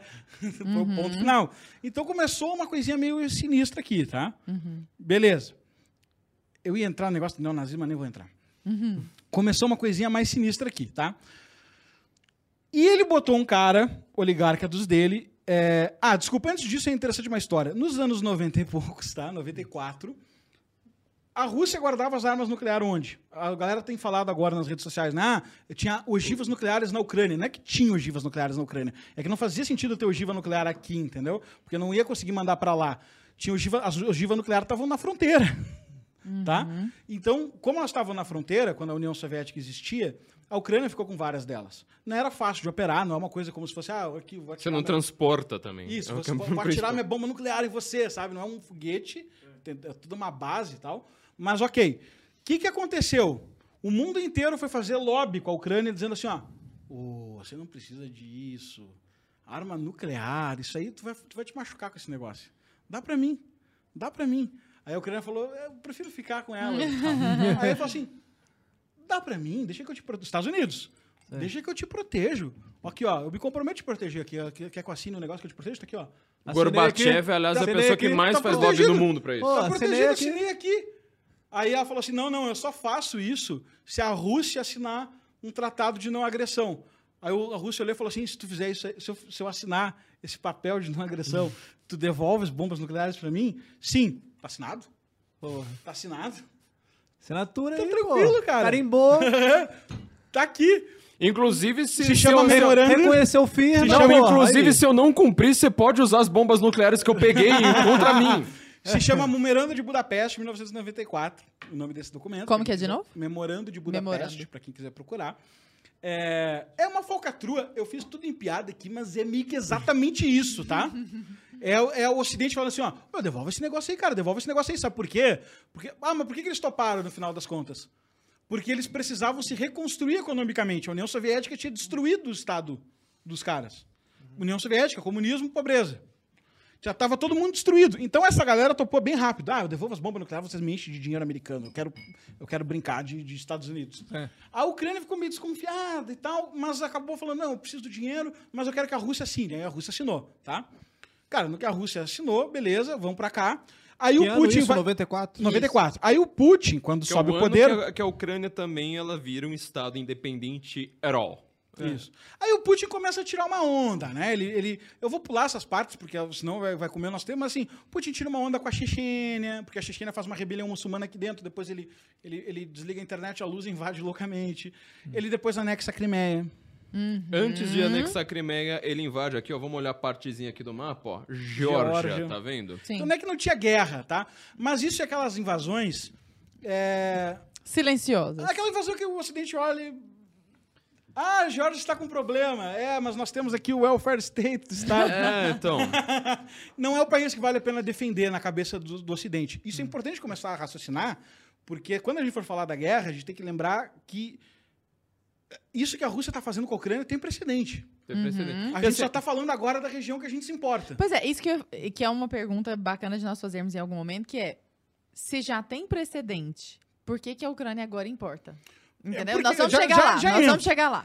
E aí só ele só pra botou falar um- uma coisa a Claro. mais aqui sobre a Geórgia, é o seguinte, né? A Geórgia é a terra do Stalin, é um, um país assim extremamente... Tem 3 Isso aí era georgiano, não discursava Georgiano. por causa do sotaque. É, ele tinha um sotaque extremamente forte. Geórgia, Não ela... sei nada sobre sotaques. A Geórgia é, é quase o goiano ali da, da- das- do- dos eslavos. Eles têm um sotaque muito... Tem 3 milhões de pessoas. É um, país, é um país com uma população muito pequena. 3 milhões de São pessoas. considerados grosseiros pela Rússia. É. Que ridículo. É, Ainda mais pela Rússia. E aí, só que tem um detalhe sobre essa guerra, que é o seguinte: teve uma reunião da OTAN em julho, junho ou julho do mesmo ano, tá? 2008, no qual ah, Donald Trump era presidente americano, é 2018, aliás, né? Quando. do- 2008 foi a guerra, Isso, exato. tá? 2018, é, 10 anos É depois. Donald Trump já. Donald Trump, ele chega e tá reclamando, fala assim, olha, eu tô aqui numa reunião do OTAN, a OTAN ela serve para fazer algumas coisas, sabe, é, contra o poderio russo, o que, que vocês fizeram aí em relação à Geórgia, não sei mais o que. Os caras falaram, olha, sabe o que a gente faz? A gente tá com uma política pra Geórgia, para ela depender menos, a gente tá preocupado com o aquecimento global. Então a gente tá querendo ver se eles aceitam umas indústrias é, eólica, sabe, solar e não sei mais o que. E o Trump, assim, ele, sabe, daquele jeito, assim, muito sutil dele, ele falou assim, cara, vocês estão errados. Mas, ele, enfim, foi com outras palavras. mas- Tá. Ele bota um oligarca na Ucrânia, chamado Yanukovych. É Só puxar pro meio. Brother dele, financiado, aquela coisa toda, vai com apoio da Rússia, sabe? Tipo o Tedros Adhanom na OMS com apoio da China. Eu falo aqui uns red pill de canto, assim, pra quem quiser pesquisar. Quem pegou, pegou. Quem pegou, pegou, vai, pesquisa. Pesquisa aí, joga aí no Pesquisa Google. né? e tal. É, e o Yanukovych deu origem a um documentário que as manifestações, quem participou das manifestações de 2013 e 14 no Brasil, Flávio escreveu um livro por trás das máscaras. Citando Winter on Fire, né? Exatamente. É, sabe do que a gente está falando e talvez até tenha visto o documentário Winter on Fire. Recomendo fortemente, porque assim, eu gostaria muito de que aquela centelha de esperança que os ucranianos passaram para o mundo é, fosse passada mais uma vez. E por isso que, assim, a eu tô com a camiseta da Ucrânia aqui, né, é, neste, neste podcast. Tô super Inclusive, isentão. vou te Tu tá, perguntar. tá à prova de cortes.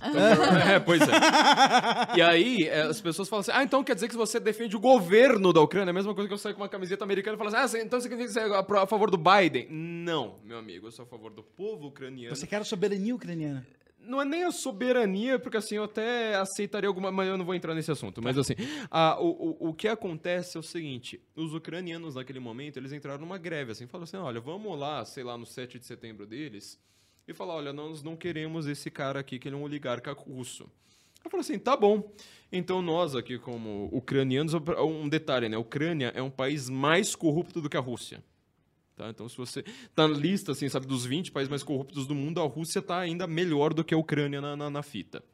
Só que é, o povo ucraniano teve naquele momento que fala assim, cara, olha, eu acho que, que, que a gente tá de fora. Teve apoio, é, um apoio assim, meio, sabe, um tapinha nas costas dos Estados Unidos. Peraí, peraí, peraí, peraí. Eu faço questão de entrar melhor nessa Epa. parte. Não, Vamos não. lá, vamos lá. Um tapinha nas costas do caralho. um tapinha nas costas, não. Perto do que eles estavam vivendo ali foi um tapinha É, nas perto costas. do apoio que a Covid tinha do Putin. Exato, Tá. exato. Essas manifestações de heróicas de 2013 não começaram com o povo, Óbvio. tá? Elas começaram com um grupo é, liberal ocidental organizado, o Rico. movimento Ucrânia Livre, uma coisa assim, né? É, tentando fazer Ucrânia é o meu país. Ucrânia, sabe? Não, não, era o Ucra- meu, movimento Ucrânia Livre. Era o movimento Ucrânia Livre. tentando fazer essa manifestação. E isso era de extremo interesse é, de alguns grupos americanos, think tanks e tal. Mas financiamento legítimo, não estamos falando de corrupção, tá? Até onde se sabe, sei lá. Até onde eu sei. É, e fizeram algumas doações para movimentar essa galera, né? Fazer essas coisas. E aí existem alguns players globais que gostam de olhar certos países e ver o que está acontecendo para ver como é que eles podem mexer nas coisas para ir mais para lá ou mais para cá. E aí tem um desse- alguns desses players olharam para eles e falaram assim: ah, derrubar a Rússia, gosto. É, vamos meter um terror lá. Quero. Vamos meter um terror lá. Foi um certo dinheiro para a Ucrânia movimentar essas manifestações. Só que, como tudo, nem é só, nem é o povo, nem é só quem não é povo. Porque quando isso começou, a resposta do Yanukovych foi uma resposta meio à moda Rússia, ou seja, Metralhar. Era o Metralha. ponto que eu queria chegar. Por isso que eu, que eu falo. Foi um tapinha nas costas. na Porque cabeça, não adianta você falar. É, não, foi metralhar, inclusive com metralhadora de precisão. É, foi um. Por quê? É, o parlamento é um prédio altíssimo pra caramba. E assim, a forma como. protesto de Euromaidan, primavera ucraniana, todos esses termos aí você acha. Exato. E aí, o que que. Por isso que eu falo assim, ah, teve muito dinheiro ocidental, não sei. Teve. Só que assim, cara, se, sei lá, aparece o George Soros apare- na hora que tá no, no movimento, sabe, sei lá, o Brasil tá virando uma ditadura. A gente quer evitar que o Brasil vire uma ditadura. Quer restaurar a república? Eu falo assim, tá bom, pega o dinheiro Tudo do bem. George Soros, Não, torra. cara, é assim, entendeu? Torra pra, pra alguma coisa que. que O problema presta. ocidental provavelmente é melhor que o problema putiano. Exato, Tá? exa é o ponto que eu queria chegar. Você chegou na mesma conclusão que eu queria chegar. Teve dinheiro ocidental? Teve. Só que assim, a resposta ucraniana foi metralhar as pessoas. Ah, esses caras estão fazendo manifestação? Só que assim, tá- você tá pensando, ó, caminhoneiro no Canadá, manifestações em algum país aí que eu não vou citar o nome, porque senão a gente é censurado. É, no qual as elites vão lá e reclamam, falam assim, ah, tá bom, então vamos quebrar seu sigilo, vamos fazer um inquérito ilegal, vamos fazer não sei mais o que, vamos, como fez né, no, no, no Canadá, em outras ditaduras por aí, Congelar congelar banco, seus bens. Ah, tu acha um horror, né? desse tipo. É. Mas Cara- é que metralhar é foda. Então, né? É por isso que eu um falo. pouco. Agora eu vou entrar numa Na área que é minha da. Lara, entendeu? Que eu quero falar, falar de É linguagem. tipo o exílio ou morte do Batman 3, tá ligado? É, It's tá hard ligado? Batman or 3. death. Exatamente. exato, tá ligado, né? Exato. Eu vou vai entrar numa- caminhar no gelo, assim, exílio ou morte, os caras, exílio. Exílio, velho. Eu prefiro exílio. Eu vou entrar numa área que é minha, que é, que é minha, minha da, da Lara aqui, porque assim, eu acho que o grande erro que está sendo cometido sobre a Ucrânia, meu, o Lucas aqui foi sensacional nessa explicação, é o seguinte, as pessoas elas usam as palavras de uma maneira bizarra. Por exemplo, ah, o, o- o- eu vi gente, sabe, reclamando do que eu tava postando, falando assim, mas o, o Putin é um patriota. Eu falei assim, então... é, o problema é o seguinte: o que ele considera pátria são outros O países problema, também. é que, o problema é que o patriotismo dele vai esmagar tua cabeça em um determinado Exato. Aham. Então, assim, o que ele considera que seja. Olha Você de sabe novo que o pro Putin mapa. aqui, né? proibiu o uso da palavra guerra, né? É. É uma operação especial que ele tá fazendo. Não, ele tá Aham. prendendo criança. O grande conservador cristão aí tá, tá prendendo criança. Então, assim, toma um pouco de cuidado com esse negócio. Então, o que, que eu quero dizer? A Ucrânia, ela teve dinheiro, ah, ocidental, não sei mais o que, globalista, nova ordem mundial, não sei mais o que. Teve. Só que, assim, eles estavam se livrando. Meu, os caras estão entre dois inimigos. Um tá dando dinheiro, o outro tá te metralhando. Mas olha a treta. Assistam Winter on Fire no É, Netflix, sim. mas com o prisma certo. Peraí, qual que é? Winter on Fire. Ah, Winter on Netflix. Fire, é o que você É falou. um excelente documentário, mas tem que ter o... Um, um pezinho. É, sim. saber que, assim, tu não Que tá da na Netflix. Ucrânia, que essa galera tá produzindo um documentário com dinheiro visão ocidental, aquilo ali, aquilo ali tem um filtro. Tem, tem um Tá? Tem um filtro, as imagens são bem selecionadas, tal, todos, os- todos têm, como diria Quando você terminar de assistir ao documentário, manda na caixinha do Lucas. Lá no Instagram. Fala assim, Então- Lucas, qual a conclusão depois disso? Então, só pra. Tem que ter um filtro, o documentário é excelente, eu adoro, motivou várias manifestações no Brasil aí e tal. Beleza. Embora mais tímidas. É, mas beleza. Ah, só sobre os mais tímidos, só uma coisa. O Winter on Fire, quando aconteceu essa essas movimentações na Ucrânia, foram dois ou três meses? Ah, foi mais quatro meses, acho. Quatro meses. Ou seja, os caras foram pra rua e falaram assim: olha, nós estamos aqui na frente do parlamento, nós queremos mudança. Os caras falaram assim: tá bom, toma bala. Olha, umas pessoas aqui morreram, nós continuamos querendo mudança. É, os caras não falaram assim, arregaram, isso que é legal. Então, Agora? é... Não é, lá. Ou É, seja, agora lá em eu tô arregando 2013. também, né? Pois é. Aí os caras falam assim, então toma mais bala. Os caras falam assim, não, então a gente vai continuar aqui. Aí os caras falam assim, então, meu, se a gente mandar mais bala, vai ter problema internacional. Então, assim, ah, vamos falar que são nazistas. Ah, então, aqui tá tendo uma movimentação nazista que nós precisamos esmagar. Beleza. Aí começa É, não- toda a história de é, Prav Sector, de Putin dizendo que é neonazista, Exato. mídia brasileira falando em neonazismo na Ucrânia. Uhum. Assim, tem neonazista na Ucrânia? Deve ter, deve, Deve ter no ter. Brasil também, entendeu? Eu falei isso Mas dizer último- que todo esse movimento, que nem apareceu aquela vez o cara na manifestação com uma bandeira do Prav Sector, e os caras falaram, ah, olha o nazista aí. Cara, calma. Eu falei dentro da formação de ciência comum exatamente isso. Porque assim, você não acha meio estranho? Tá? Um detalhe aqui, só um detalhe, meio esquisito assim. Um cara aparecer no Brasil com uma camiseta de um partido ucraniano. Tenta achar essa porcaria no Mercado Livre, não, não sei lá. Tenta, tenta conseguir isso. Tenta conseguir essa camiseta. Você não acha isso aí meio estranho? Aí não, assim, aparece o cara com a camiseta um partido que é chamado de, de, de não nazista na Ucrânia. E assim, a mídia inteira fala: olha, tem um cara aqui portando não sei mais o que, todas as Como é camisetas que do eu, cara. eu duvido que o jornalista saiba identificar o símbolo do Prav Sector. Aí o que que aconteceu? O, o símbolo, olha aqui, ó, filma Não, bem aqui minha também, camiseta. teve Não, até ó, os 300 lá da ucranização do Brasil, tu não viu essa porra? Era o ponto que eu ia chegar. Olha aqui, ó. Não sei se dá ver. Ó, aqui, ó. Tá vendo? camiseta Este horrorosa, símbolo cara. aqui, ó. Esse símbolo aqui da Ucrânia, ele tá dentro do símbolo deste partido é, neonazista, que é chamado de neonazista. Só que ele tem as cores meio da bandeira do Flamengo, assim, sabe? Meio preto e Isso, vermelho, isso, é. tá? Tenta achar essa camiseta pra você ver qual, qual, qual que é a dificuldade. Aí falaram, ah, não, este símbolo, esse tridente é um símbolo neonazista. Meu, teve que vir a embaixadora, não era bem embaixadora, acho que era Foi um cara, foi um cara. Foi um cara. Isso aí é a nossa bandeira, velho. Ela falou, filho, isso é a bandeira da Ucrânia, o seu mongoloide. Por que, que os G1, sei lá, essas coisas aí estão falando? Aquele texto foi muito humilhante. Não, foi muito você bom. fala assim, ó, meu, meu filho, peraí, tem uma coisa assim, eu, eu fiz o meu, meu, meu último webinar falando disso, falando assim, cara, peraí, propaganda anti-Ucrânia no Brasil. Você não acha isso meio esquisito? Quer dizer, tá em, em grandes portais. Aí saem todas, em Folha, Estadão, não sei mais o que, todos os lembro jornais. eu lembro. Você vai falando, não, símbolos neonazistas no Brasil, símbolos neonazistas da Ucrânia. Você fala assim, mas peraí, por que, que tem propaganda anti-Ucrânia no Brasil? Você não sabe onde fica a Ucrânia no mapa, meu amigo. Os caras botar o mapa em branco e falar assim, ó, cara, preenche Aponta a a Ucrânia Ucrânia aí, e não acerta a Inglaterra. É uma tarefa É difícil. uma tarefa difícil. Aponta a Ucrânia e o cara não vai saber. Cara, mas tem uma pergunta, tu, tu apontou a camisa aí. É, pô, parece que você tá defendendo então, por você tá usando O a camisa. povo, o povo, o Beleza. povo ucraniano. Mas deixa, é porque assim, a gente vê, e o Lucas comentou isso nos stories dele, né? A gente tá num mundo, cara, que todo mundo precisa tomar partido de tudo quanto é tipo. Não, não Então, precisa, vocês você têm que calar a o- boca. Você tem, ah, sei lá, o conservador que, porra, não, aqui é pró-Ucrânia, não, aqui é pró-Putin, aqui não- sabe? Tipo, todo mundo tem que, ah, tem que tomar um partido, tomar um lado. Só que, Isso eu cara, até acho tranquilo. O foda é a galera que eu vi te xingando por não tomar um lado. Aí eu acho Exato, Ou então não, é foda também. Eu acho foda, não, eu é acho foda foda. também. Mas, Eu acho vai que esse tomar um povo tem que tomar seu no- isento. caralho, tipo, um negócio do outro lado do mundo. O cara... Mas eu respondi, um cara me mandou isso aí e falou assim: sério que tu não vai tomar um lado claro, não sei o quê. Eu, eu até tenho um lado, sinceramente, ele não é a favor do Putin. Mas o pronto é, eu respondi pro cara assim, ó. Me diz uma coisa, seu merda. Respondi pra ele no Instagram, capaz de estar vendo isso aí. Me diz uma coisa, seu merda. De- do lado de que emirado tu tá na Arábia Saudita? Tipo, o cara não. não, mas, assim, a minha pergunta. Porra, esse cara não sabe, não tem essa Você- moral pra me cobrar. Antes, antes de eu perguntar, você, porque você tava explicando aqui, você quer chegar a alguma conclusão? Não, ali? sim. é bem certeza, rápido né? que Yanukovych era o cara deu inter- do Putin, oligarca, como todos os outros. Por Ele isso que cai. o Putin conseguiu botar o exército pela Bielorrússia, na Moldávia, etc., porque já eram estados satélites mais ou menos dele.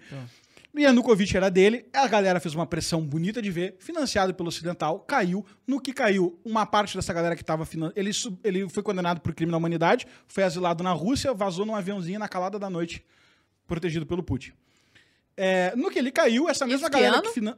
Isso lembra em mais ou menos, 2013. Ah, hum. Essa mesma galera que financiou essas manifestações, o início dessas manifestações em alguns grupos, é... Another idea. Como de ideia. Lobo de Wall Street. Fala assim, "Hum, vamos financiar um presidente novo aqui? E aí Que é o tal surge do ex-comediante do lá. Mr. Zelensky, Exato. né? O Mr. Zelensky é o Danilo Gentili da esquerda. Entendi. Gregório do Vivier? Eu não queria falar, Não, mas falei. não, não, Não, não, ele é, não é. tá mais pro gentil. Não é. Isso, é um Gentili de esquerda. É isso que tem. é, tá, se pensar Gentili de esquerda, vai dar Fez certo. uns É. doc Se lá. pensar Gregório do vai arma. errado. Sei. Fala Tá. Fez uns Tá? doc lá atirando, um Isso, filme lá, inclusive, é, tem uns caras que caem na fake news, é que ele fez. É, fala assim, pô, olha aqui a propaganda do presidente. Cara, calma, cara, era um filme. É um filme que ele fez. Mas ele É um igual da ator. modelo russa lá, Ele todo um mundo ator. ficou, tipo, ah, olha, modelo russa, Miss... Não, modelo não, a Miss, a Miss Ucrânia. Miss Ucrânia. Porra, tá lá defendendo seu povo. Porra, era uma arma de airsoft, Fazendo public post. tá ligado? fazendo public post. Mas enfim, é, financiaram o Zelensky, tá?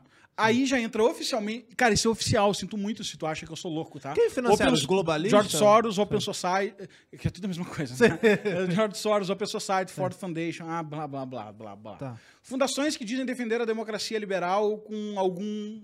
E que conservadores olham e falam assim: hum, acho que não é bem isso que vocês estão defendendo. E aí fica uma discussão nisso, tá? É, mas fundações supranacionais que querem mudar o mundo, a sua visão, e a sua visão é um pouco pró-mercado, pró. É, é, é, left lib, em resumo, tá? Sei. Globalismo. Globalismo. Libertarianismo e globalismo é a Isso, mesma exatamente. coisa. Aí ele financiaram o Zelensky, que era um ator, e tinha muita fama na Ucrânia porque ele era um comediante. Era tipo Danilo Gentili de esquerda. Ok. tá? É, e ele ganhou com 70 e porrada por cento dos votos. Ganhou ganhado pra caralho, assim. Ele ganhou.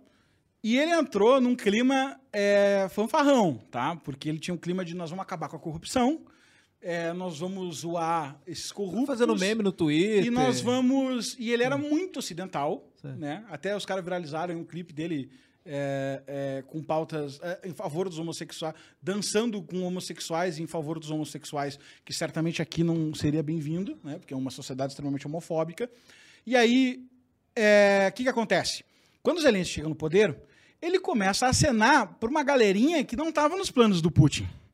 Que é, cara, e se a gente fizer uns negócios com a União Europeia? E se a gente for fazer uma reunião com a OTAN e ver como é que é a sede da ONU? Sim. E se eu der uma banda lá na Bélgica, em Bruxelas, para ver como é que é esse negócio? E ele começou a dar uma volta para esse lugar. Nunca se materializou um plano da OTAN de colocar uma base nuclear na Ucrânia. Você sabe que é impossível, né? O quê? Não, é impossível, porque assim... Ah, cara, é impossível, eu não sei se é. É impossível. Não, é impossível. Eu vou achar o artigo aqui, né, tem- porque assim.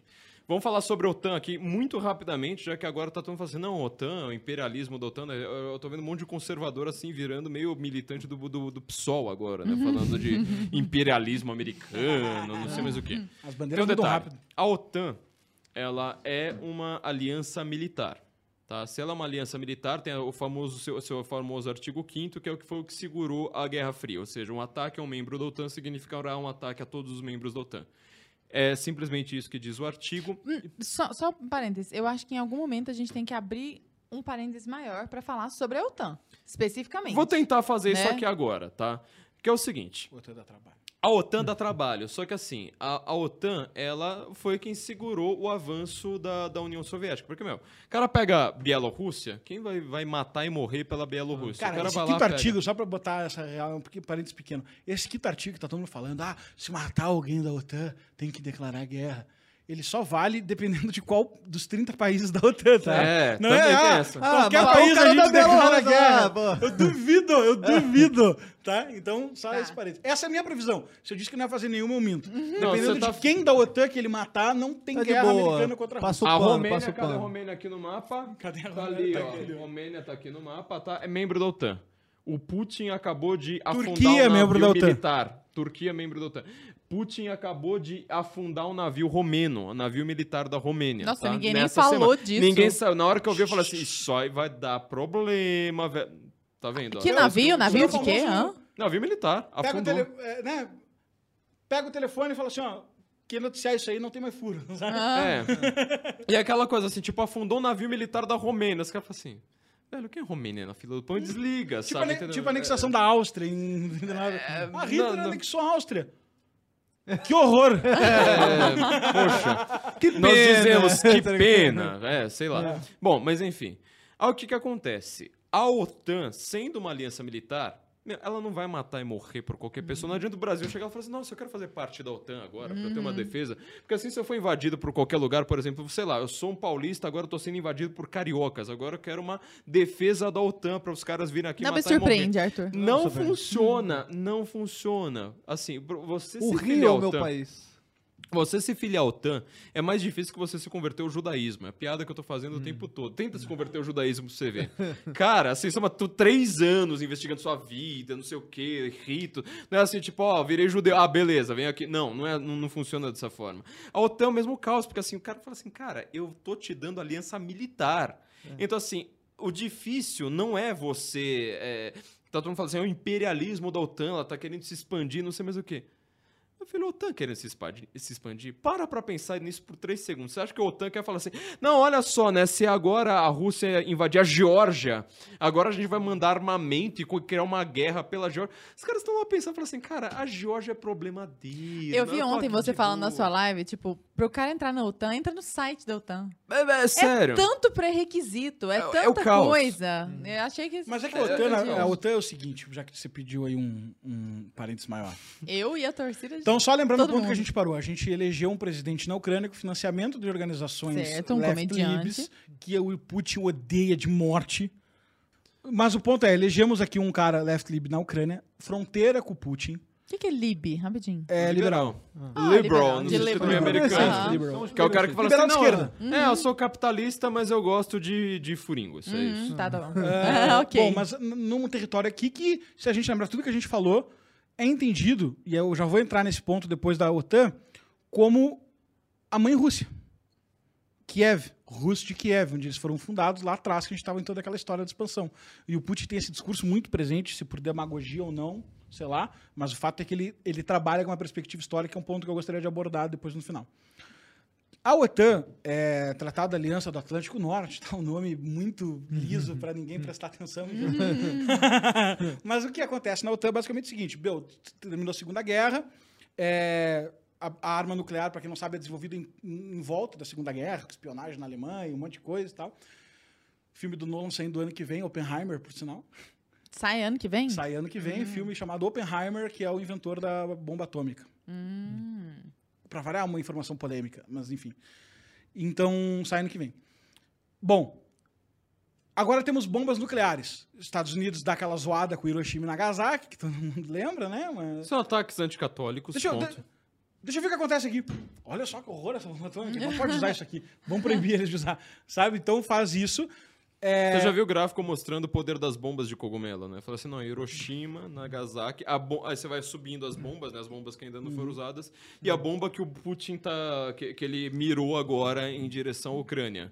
Assim, mas você Hiroshima e Nagasaki desse tamanhinho, a bomba do Putin, assim, tipo... é, na época ele já tinha 30 aquela bomba maior. Tsar de 50 É, eu acho que vale a pena a gente, em algum momento, só pra deixar claro, falar sobre estepe euroasiático, que bomba que tá virada pra onde, porque, Tá. Nossa, né? é vai hein? Eu aumentando, não mas acho que a gente lá. não pode, Mas, assim, eu acho que a gente não pode uma- pular mas isso, teve uma- sabe? vamos lá. o Lucas só, Da OTAN? só fecha o cara do... Não, claro, Corrida- é só pra gente não deixar Isso, passar. então a gente tá com o Zelensky eleito, que é esse cara, esse agora que caiu de militar, era um comediante, financiado pela esquerda liberal americana, acenando economicamente para a União Europeia, querendo ser uma democracia europeia, querendo fazer parte da União Europeia e, E- ah, e flertando com a OTAN. E aí é, o ponto que eu iria chegar, tá? é, do Só- que a gente tá falando da pra OTAN. também Não, só raciocínio. fechar, porque assim, a OTAN, tá? Isso que eu tô falando lá, então, ah, é difícil você se filiar à OTAN. A OTAN tem um monte de, de, de, de pré-requisitos. Um desses pré-requisitos é falar, você não pode ter território disputado. Porque senão a OTAN vai estar entrando Vai em um lugar de quebrar. disputa de território. Lembra do que eu falei lá? Ah, os satélites lá, a Ucrânia, o porto de Odessa, não sei mais o que, isso aqui que o, que o, que o Lucas está falando aqui a respeito do- de, de todas as regiões fronteiriças da Ucrânia. Significa que, assim, um belo dia vai lá o, o- o Obama, ou o próprio Biden, né, quando ele era vice do Obama, vai lá dar um tapinha nas costas lá do Zelensky e fala assim, ah, não, um dia a gente te protege com a OTAN lá, não sei mais o que. E as pessoas interpretam isso, sobretudo a direita no Brasil, ou seja, a direita tá conseguindo ficar mais errada, às vezes, do que o pessoal mais retardado. Aí você fala assim, ó, tá vendo, eles foram, é um expansionismo da OTAN. A OTAN é uma promessa do bully da escola pra tu fazer a prova dele, talvez, sabe? Exato. Cara, faz minha prova aí, depois eu não vou te roubar, eu não vou te Exato, dar soco amanhã, não. Os caras não vão. É impossível a Ucrânia entrar na OTAN. Sabe qual foi o único presidente americano, o único chefe de Estado, aliás, a, a- a- a citar Ucrânia? Obama. Não, Bush. E ainda assim falando, não, Não foi o. Obama que não. em algum momento deixou. Não, mas. mas não, mas ele não isso. falou dentro da OTAN. Ele falou, falou assim, ó, Ah, Zelensky, tá. vai lá, não É, sei, vai lá, isso, lá, isso, briga com isso, Putin por mim, não sei mais o quê. O Bush, filho, uma vez falou assim, ah, não, né, porque tem essas questões na, na- na Ucrânia e mudou de assunto. Ninguém cita Ucrânia na OTAN porque é impossível, assim como boa parte desses países. Enfim. O ponto é que se a OTAN se desce, a OTAN. Moscou é mais ou menos aqui. Moskva. É uma, um tiro nuclear no meio da tua cara, em resumo, assim, né? Ou seja, se você monta uma base, o que, que o Lucas está querendo dizer é o seguinte: se você tem, monte uma base nuclear nesse X aqui, É. olha o X, tá? É, o- e o mapa que eu tava pedindo pro Lucas mandar, né, pra quem viu lá, porque eu tô falando do, do mapa do Lucas, é o seguinte, ó. Hitler tentou invadir a, a, a Rússia a pé, a pé 2, entendeu? Chegou aqui e falou assim, cara, não. Acho Chegou um pouquinho antes de Moscou, falou assim, cara, menos 30 graus, acho que tá um pouco frio, vamos lá. Não tinha vodka Napoleão- suficiente. Saiu aqui da PQP, também veio pra cá, falou assim, na hora que eu chegar aqui, falou Agora, assim, cara... imagina se tivesse saído ali. E com outro detalhe, aí você vai entender o pensamento do Dugin, pra quem é, para quem conhece um pouco o pensamento do Olavo, né, aquele que deixou o Dugin famoso no Brasil. O Dugin ele não é famoso, não tô brincando, tá? Eu espero que isso aqui seja simplesmente um alerta e não uma bronca. Que eu conversei, vi, na verdade, né, alguns comentários aí de chefe, de diplomata, gente da CIA, do FBI, é, comentando sobre Putin, que a gente precisava estudar Putin. Eu falei, então, né? E o Dugin? Vocês estão estudando o livro do Dugin? Os caras respondendo, quem? Aí na hora que você mostrava quem era o Dugin, o cara falou assim, "Ô, amigo, valeu pela aquela dica, viu? Da hora. E mudava de assunto, assim. Mas enfim, o pensamento do Dugin é de que existe uma geografia sagrada. Então olha bem aqui pro mapa, tá? Existe uma geografia sagrada. Um Lebensraum russo. É, um, um Lebensraum, um Lebensraum russo. Inclusive, ele, ele adora os termos do Heidegger. Ele usa os termos em alemão, apesar de estar escrevendo em Já russo, vi essa né? história. É, Neuen Anfang, não sei mais o que, um novo Dasein e tal. É, novo É, no qual a, a Rússia teria é, um país sagrado, tá? Olha bem aqui pro mapa, pra você entender o negócio. A Rússia é um país sagrado, estes dois países aqui, ó, Ucrânia, Bielorrússia, tá? Eles são parte do, do Império Russo original. Então, assim, não existe Ucrânia, não existe Bielorrússia. São todos. A gente precisa ter uma grande aliança pelo. Que é o, pelo- é o pelo grande império terrestre e marítimo. Não, terre... no caso terrestre, mas assim, chegando à Ucrânia, aí você olha aqui pro mapa de novo, o mar, aí você chega eh, ao território marítimo. Se a OTAN concretizar, olha de Isso, novo aí não pra. Romênia, tá? Olha aqui pra Romênia, aqui no mapa. Em 2019, ser três anos da, da- de onde que a gente tá gravando aqui, né? Em 2019, não lembro onde, mas aqui mais ou menos perto do mar, a OTAN colocou um sistema antimísseis, um sistema de defesa, tá? Ou seja, ele não serve pra te atacar. É se você manda um míssil pra cá, ó, tá? Manda um míssil pra cá, mais ou menos por aqui, né? Aí tem uma interceptação. Ou seja, o míssil não pega. Cara, o Putin ficou um pouco Putin com isso aí. Não tô brincando, assim. Trocadilho Ah, do carilho, bom. ah, É que pra gente, a gente não, não tá acostumado a ver notícias sobre a Romênia, entendeu? Isso não faz parte da, é da briga pena, do né? Twitter. Que a minha Exato. família, sei lá. Então, mas aí você vai, para os romenos, os caras estão pensando nisso todo santo dia. Ó, esse sistema de interceptação aqui que o Putin tá pensando. Aí você tá subindo, ó, você tá subindo. Aí você chega lá e fala assim, ó, vamos montar uma base agora na Ucrânia. Uma base militar. É a OTAN que tá fazendo? É um uma triangulação, não é a OTAN exatamente. Mas para o Dugin, ele fala assim, existe uma existe uma geografia sagrada, tá? Você está colocando um- um- uma coisa inimiga dentro da minha geografia sagrada, uma coisa é, completamente profana, destruindo minha geografia sagrada. E não contente com isso, vocês são um poder. OTAN, a Organização do Tratado do, Tratado do Atlântico Norte. Mar, mar, mar. Inglaterra é uma potência terrestre ou marítima? Marítima. Estados Unidos, pot- potência terrestre ou marítima? Nunca fizeram guerra própria. Marítima. Ah, é, mas o principal deles são caça. Caça faz parte do marítimo. é Coisa assim, você bate e volta, entendeu? Não no, no exército de terra. Eles estão pensando, falam assim, ó, agora vocês atlantinos, ele usa esse termo para fazer referência ao Platão, tá? Aquela Atlântida é, mitológica do Platão. Fala assim: vocês atlantinos estão ferrando aqui meu sistema terrestre. Eu sou um poder telurocrata, ou seja, eu sou do, do terrestre, eu sou do continente, continental. Vocês são tala, tassalocráticos, né? Que é vocês são potências ma- marítimas. Isso aqui, ó, lembra de novo, ó, Hitler tentando chegar a Moscou, Napoleão tentando chegar a Moscou. O, o mapa que o Lucas tinha mostrado ontem era justamente isso. Assim, e se você colocar uma base aqui com potência naval ou aérea e tentar chegar a Moscou? Ó, ó, né? ó, ó isso aqui, ó. Nenhum, lembrar que nem, nem, nem o Guderian, o general russo principal da principal corredor, eram três, é, nem o próprio Napoleão, que guiou a tropa, era burro. Então nenhum dos dois se planejou para lutar no inverno. Todos eles saem com o mesmo plano, que é, nós vamos pegar Moscou antes do verão. E Moscou faz a mesma coisa desde sempre, que é, ah, tu acha que tu vai brigar comigo aqui? É. Volta. E o que, que acontece se eu botar fogo em toda a comida e todo o suprimento, todas as casas e vier recuar? E aí eles vão vindo marchando, a pé, de carro, com 32 quilos de coisa nas É costas. o famoso terra arrasada. e aí o né? cara vai chegando. Aí ele chega aqui e fala assim, agora vai ter a grande luta. E os caras queimam tudo e voltam. Agora vai ter a grande luta. Os caras queimam tudo e voltam. Até Quando o cara- cara chegar lá, e já aí, é inverno. não, e aí o que já. aconteceu nos dois casos, no Napoleão Ah. foi aqui e na, no, no, na Alemanha Hitler. foi em três pontos aqui, um pouco mais para cima aqui. É, aí eles botam uma barricada antes de entrar na Rússia, Rússia e luto desesperadamente trava os caras. Quando os caras chegam aqui, eles estão há meses caminhando, acampando, guerreando fora de casa, numa campanha que o cara já não tem mais certeza se ele vai ganhar, a moral da tropa muito baixa. A gente morreu no caminho por desinteria, fome, vírus, tudo que dá pra imaginar de coisa ruim. Tem que ter um certo imaginário de guerra, porque senão tu não imagina exatamente como é que é. Tu acha que é pegar um carro Volkswagen e atravessar, né? Tu sai carregando fuzil, é marcha lenta, não sei o quê, acampando, etc.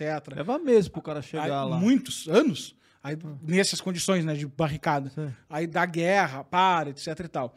Quando o cara entra aqui, começa a cair uma leve geadinha. Leve geadinha de menos 30. Menos 2, menos 8, menos 20, menos 30. Quando o cara tem que lutar em menos 30, tem uma história que eu gosto de contar do Napoleão, que é quando os caras estavam recuando, não aguentavam mais, tinha uma ponte que os russos tinham implodido, e aí os caras conseguiram reconstruir para eles voltarem. E os caras morreram. Grande parte das tropas morreram porque não saíram da frente da fogueira. O cara não teve coragem de sair da frente da fogueira para fugir. Esse é o frio. Tu prefere. Tu tá vendo o cara tá vindo te matar, tu tem a ponte ali para fugir, mas tu fala assim, cara, eu não consigo sair daqui da frente do fogo. Dane-se, eu vou ficar aqui e ver o que acontece, entendeu? Isso, isso é menos 30 de Napoleão Bonaparte enfrentando aqui, entendeu?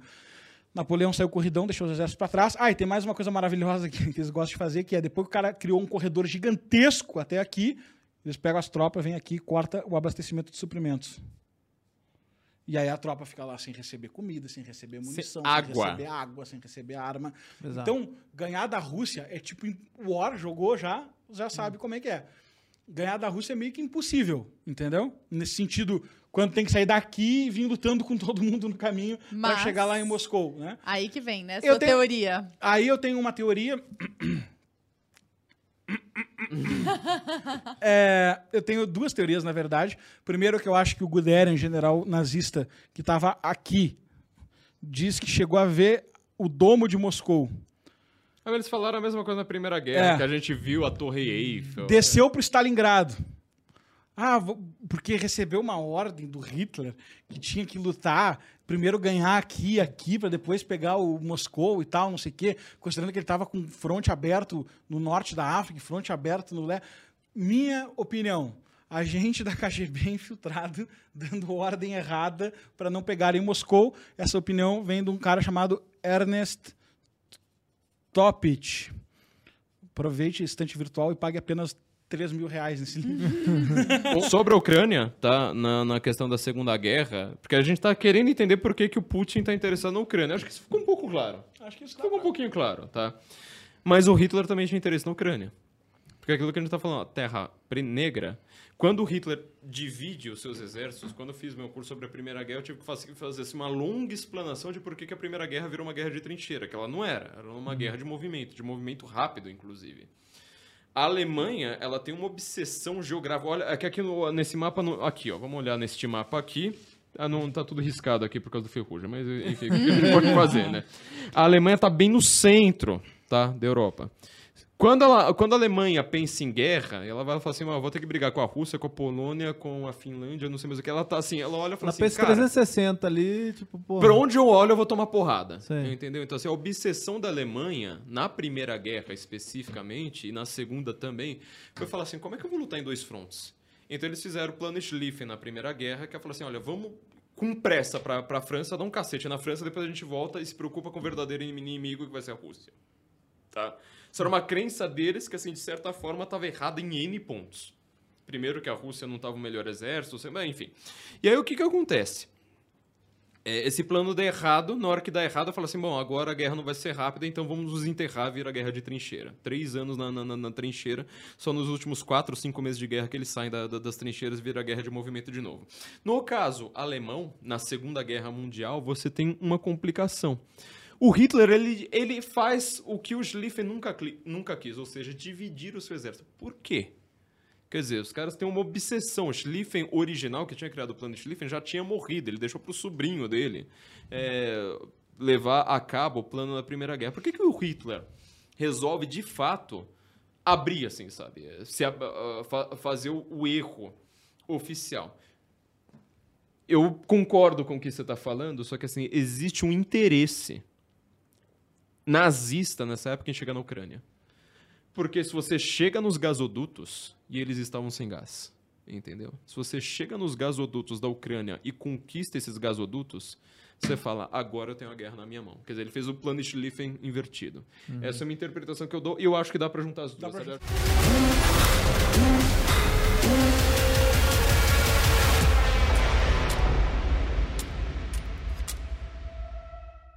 as duas, sabe? Acho que as uma não, não contradiz a queriam. outra. Exato. Tipo, engenharia reversa, assim. Então, É. olha tudo que a gente falou para tentar fazer um resumo para quem está assistindo essa nossa loucura. Por que, que o Putin quer a Ucrânia? Primeiro, porque isso aqui sempre serviu como um território de proteção na Rússia. Toda as, a, grande, as grandes a capital russa é Moscou, né? Mas as grandes capitais russas de importância é Petersburgo e Moscou. Elas estão muito a leste, muito desprotegidas, fáceis de invadir. Uma, um- uma distância territorial dessas é um horror para qualquer pessoa. Não tem profundidade para fugir aqui, fica inóspito já tudo, entendeu? E para cá também pode dar ruim dependendo do tipo de aliança, porque o Oriente Médio é, é bucha também. Então, ele precisa de um território de proteção. É Santa Catarina. Então, ele, isso, ele tem um argumento geopolítico para querer esse território. Segundo, existe um cara aqui é, que é left lib, liberal de esquerda, no comando, da, na presidência da Ucrânia, que ele detesta, discorda ideologicamente, que atrapalhou o plano dele de ter oligarcas nos estados satélites. Isso já cria uma rivalidade política natural. E que acenou economicamente para a União Europeia, que é uma aliança econômica, e militarmente para a OTAN, que é uma aliança nuclear contra a Rússia. Embora nunca tenha sido parte da OTAN. Embora nunca tenha sido parte da OTAN, Mas embora já seja polêmico. sinalizado alguma vontade. Isso, mas é Putin bastou, em resumo. tá? Uhum. É, então, temos agora um argumento ideológico de conflito, temos um argumento territorial e geopolítico, e temos um argumento de proteção, de soberania e proteção do próprio território. E de poder tá? político também, porque não tem mais um oligarca ali. Aí temos dele. o seguinte: temos a Ucrânia como uma terra fértil, como a gente colocou aqui várias vezes, como uma, o maior país da Europa, quando excluída a Rússia, com 50 milhões de pessoas dentro e uma parte delas se sentindo russas. Inclusive, o russo era um idioma era falado aqui. Teve iniciativas desse presidente contra a Rússia. Ele proibiu o idioma russo, lecionar nas escolas. Isso por russo idioma, a gente comentou aqui, é um troço ofensivo, né? Uhum. É, há, há- há filósofos que afirmam que tem certas ideias que são tão fortes que se não estiverem em russo não existem. Então. Que é, o idioma parecidíssimo com português, disse o Flávio Morgenstern, Não, é o inclusive. som. do São- som. são os os é um vocábulos. negócio, é um negócio sério para eles. É, terceiro, existe uma preparação do Putin é, biográfica e estratégica para a recomposição do Império Soviético. Biográfica na medida em que é possível que ele se interprete como o grande general militar que vai fazer essa grande conquista. E também estratégico do ponto de vista que ele entende isso como de fato importante existe uma interpretação é, ideológica, teológica por parte do Dugin, por parte do cristianismo ortodoxo, que é a maioria, 80% da Ucrânia é cristã ortodoxa. É, a gente tem o catolicismo muito presente aqui por causa do que eu falei lá do Império da Polônia. Então existe toda essa argumentação que o Flávio colocou do Dugin, também que tem uma questão teológica e a terceira Roma. Esse é mais um ponto, são vários pontos que vão concentrando. E existe um argumento de perspectiva histórica, que é a, mãe, a Rússia nasceu em Kiev, Rus de Kiev. O Putin chama a Kiev de, Kiev de mãe Rússia, a mãe da Rússia. Pra ele é tudo então, Rússia. por isso, inclusive, que ele tá meio embananado agora. Aí tem gente que fala assim, ah, Putin não tá matando civil. Que fofes.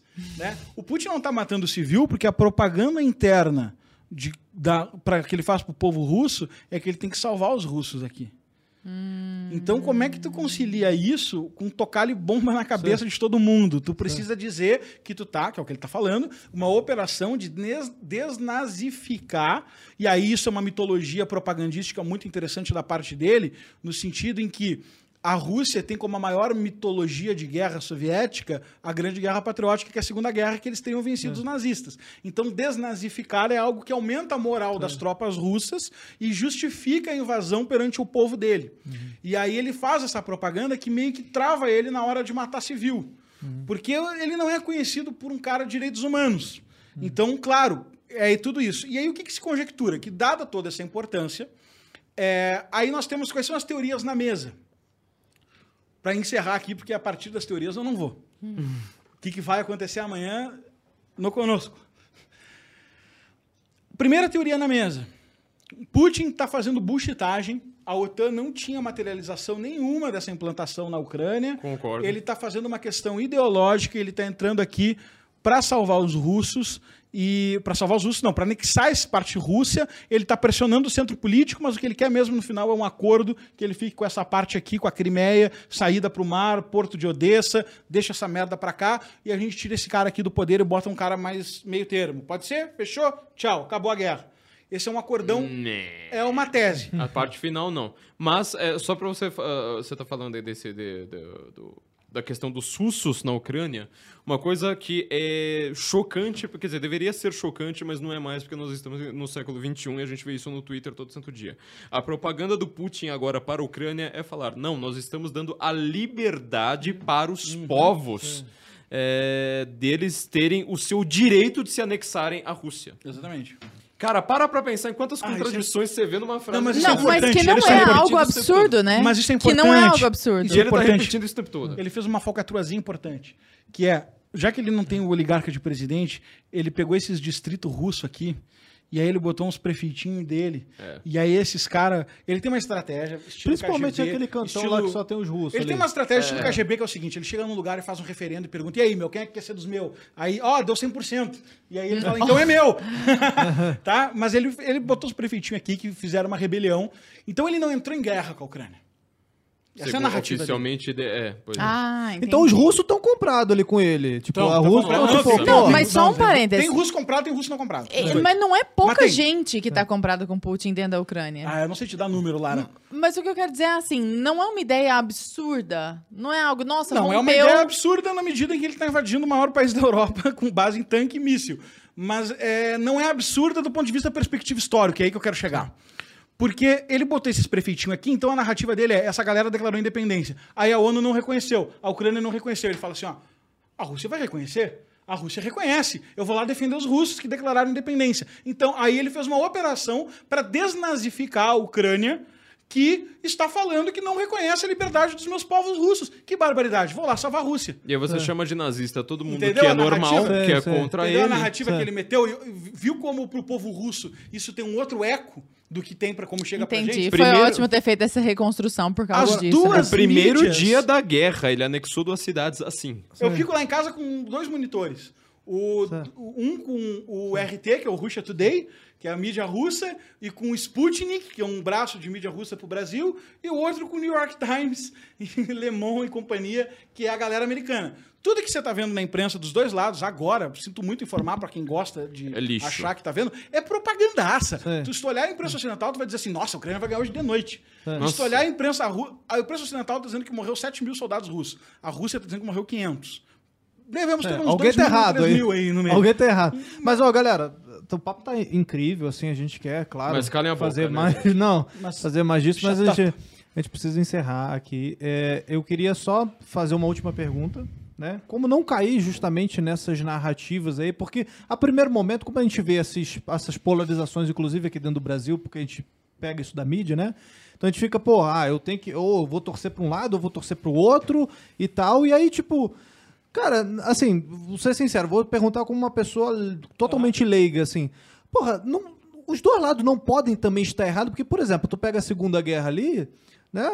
Você tem o, ali o, o- União Soviética, aquela coisa e tal, porra, os, os Dois ali, totalitarismos brigando. os caras estão brigando com os nazistas e tal, e não é porque um tá brigando com o nazista que o outro tá certo, entendeu? Então, tipo, não é tudo russo aí, os caras querendo. Não é tudo russo sendo. Não, mas não é tudo Eu russo, tipo, globalista. E deixa a palavra final com o Flávio. Não é tudo russa sendo. se- Tudo russo sendo. Tu viu a quantidade de argumentos que a gente colocou aqui a favor da Rússia e a favor do Ocidente? São muitos, tá? Então essa é a visão da Rússia. A visão do Ocidente é, é- é outra.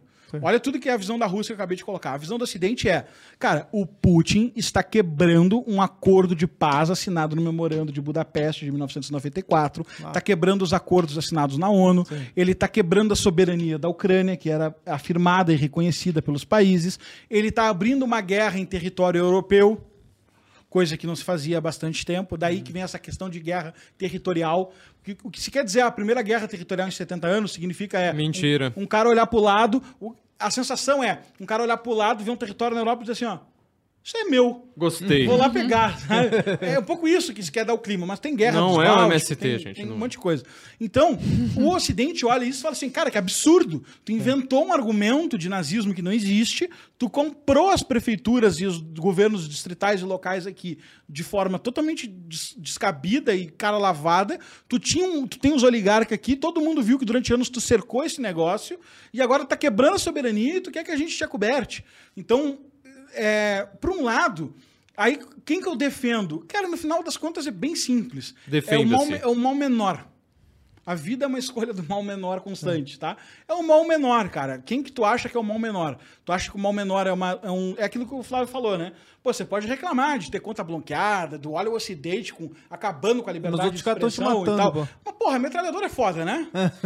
porra, Kalashnikov, AK-47, 400 tiros, é difícil, cara. É bem mais difícil, entendeu? Mas você não precisa tomar um lado também? Mas não, não é questão de precisar tomar um lado. A questão é, é não, não é bem visto o que o Putin está fazendo na Ucrânia. Sim, sim, sim. Tá? Não é legal esse tipo de fronteira que ele está cruzando. Isso rompe. é, Só que, do ponto de vista da perspectiva histórica, e é isso que, na minha opinião, ele é o único governante de todos que estão nessa negociação que tem. O Biden já demonstrou não ter. O que, que é perspectiva histórica? O Putin, quando senta para falar dessa porra dessa guerra, ele fala de Rus de Kiev, ele fala da criação da, da, da Ucrânia em 1922. Ele jogou na cara dos Estados Unidos como é que vocês iam reagir se eu botasse bombas no Canadá ou no México. E ele fez uma provocação muito interessante para uma jornalista americana, que foi.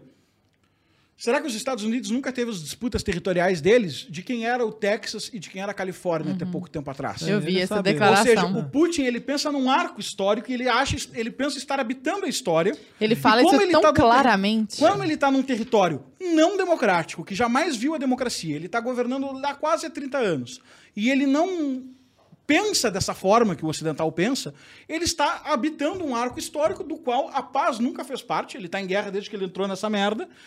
Ele entrou em guerra com a Geórgia, ele entrou em guerra com a Chechênia, ele matou os oligarcas, ele reprimiu grupos de coisa, ele anexou a Crimeia, ele mandou coisa para Moldávia, ele interferiu no Oriente Médio. Não, Romênia. Ele, ele teve um conflitinho, um cisco com a China no Cazaquistão. Então, cara, assim, não é um troço simples, entende? Ele não está muito em paz. É a mesma coisa que você falar assim, ó, nossa, que absurdo, olha lá o Oriente Médio, não vamos fazer uma votação, sabe?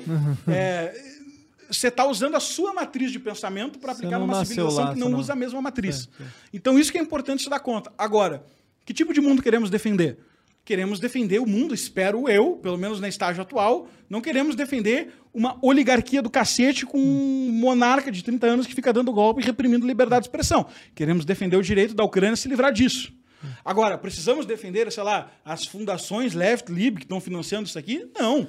Mas agora, Não. tu tem que saber que o que. Esse cara tomou iniciativa.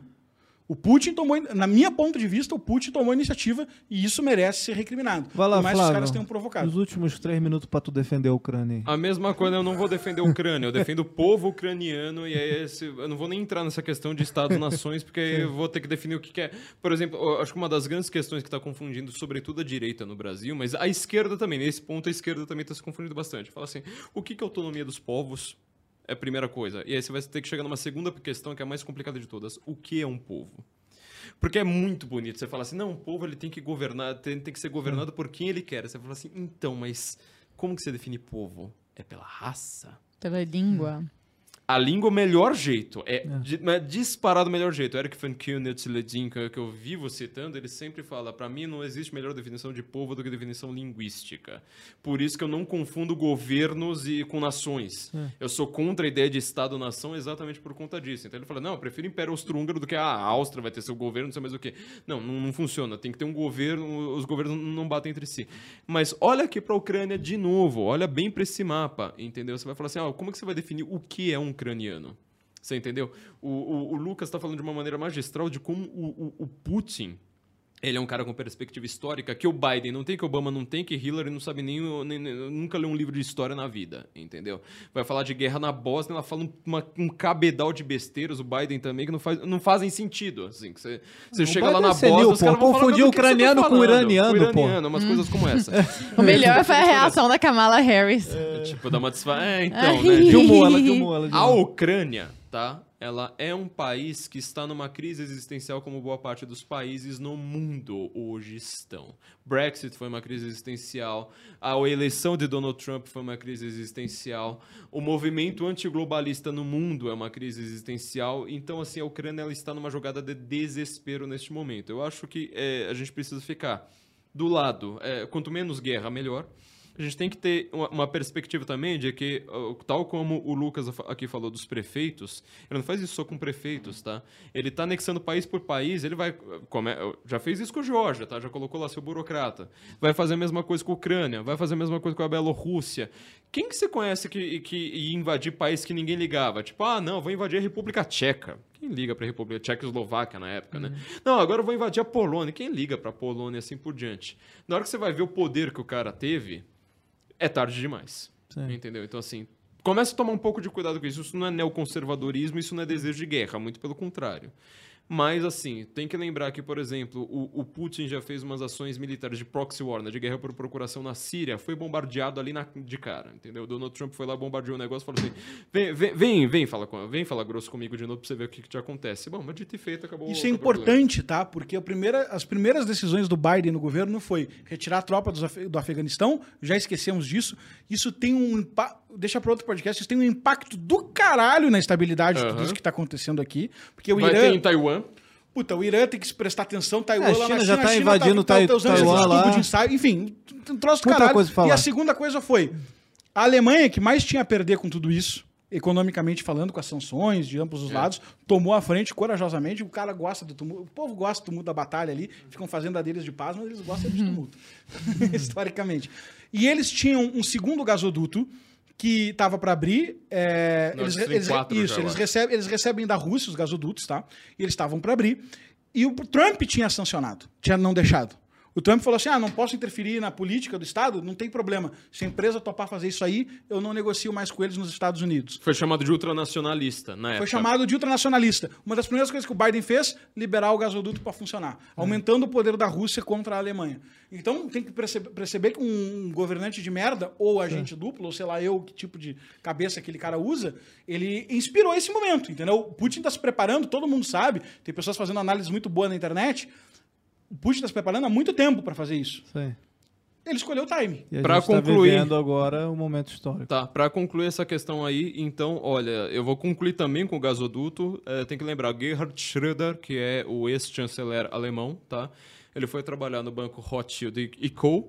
E agora ele é chairman. Como é que fala isso em português? Ele é o... Presidente. Cadeira. É, o chairman, é o cara que é Cativa. o presidente, Presidente. sei lá o que lá, um presidente desse gasoduto russo-alemão, é, que, é, que é o Nord Stream. Agora tá chegando no 4, se não me engano, já estava no 2, acho que agora já estão chegando no 4, que torna tudo isso aqui, olhando rapidamente aqui pro mapa de novo, torna isso aqui, ó, Alemanha, França, boa parte desses países daqui, que são os países mais livres, Reféns. dependentes da Rússia. Reféns da então, Rússia, tipo, ah, o Putin tá invadindo e a OTAN e a União Europeia não vão fazer nada. Não vão fazer nada mesmo, porque eles agora são dependentes, eles estão D4 Senão para morre de Putin. frio. Exato. Para encerrar, eu falei uma teoria da conspiração. Uma das teorias era a negociação esperada. Outra teoria era ele não esperava que todo mundo ia ser tão contundente com ele, inclusive a Alemanha. Inclusive a própria E aí, todo- Ucrânia. né? aí- aí essa é a teoria do truco, que é a, a, a galera que trucou com ele, ele trucou de volta na guerra, achando que a galera não ia trucar, a Alemanha trucou ele na corte de coisa, ele falou, então eu truco que pego o Kiev, entendeu? E aí a coisa tá subindo. A terceira Também teoria... não sou tão estranha, né? Não, Vamos ser honestos, ela é bem humana, né? Ela é bem humana. A terceira teoria é nojenta, porque estamos todos é, desesperados, se ela for verdade, que é o seguinte. É, para quem não sabe, um um amigão, best friend forever and ever do Putin é o Xi Jinping. Xi Jinping. Eles adoram passar o aniversário juntos, eles compartilham presentes, eles passeiam juntos e tal. É, China quer Taiwan por um motivo histórico imenso de guerra civil, comunismo, desenvolvimento tecnológico, saída para o mar e mais um monte de coisa. Que China quer Taiwan, aqui voltamos, Oceano Índico, Austrália, aqui. Tá. China aí. Aqui, ó. Aqui, ó. Taiwanzinho, cadê? Cadê Taiwan aqui? Pô. Tá aqui, Mar do Sul da China, tá pra cá. Taiwan aqui assim, por aqui, uma ilha. É, China quer Taiwan e tá vendo isso como um tubo de ensaio para ver se pode pegar. O pior de todos os mundos, assim, o que a humanidade tem que torcer, ajoelhada e dizer assim, ó, Não acontece. não aconteça. É que tem um acordo de gaveta entre esses dois caras aqui, dizendo, cara, deixa que eu tomo a dianteira para ver o que acontece ali, dependendo do que acontecer, tu pega Taiwan e a gente vai indo. E o Biden não responde, a China vai lá Isso. no dia Isso- seguinte, faz uh, seis horas depois da guerra, ela vai lá coloca s- sete caças no Manja a teoria dos jogos, se acontecer isso, temos tal problema. Se acontecer aquilo, temos outro problema. O pior problema de todos é esse aqui. É esse aqui, porque aí tu tá lutando contra isso aqui. E agora aqui, ah, vamos, os caras estão cortando a Rússia do sistema financeiro, né? Vamos estrangular. Aí a China vai lá e fala assim, me estrangula aí também. Ah, corta aí aí. também, corta aí, corta aí. Que era o que o Olavo chamava da Eurásia, né? Corta aí, corta aí, vê o que acontece. chegar. Vocês vão cortar a China? Pô, os Estados Unidos compra quatro vezes mais da gente do que a gente compra dos Estados Uhum. Unidos.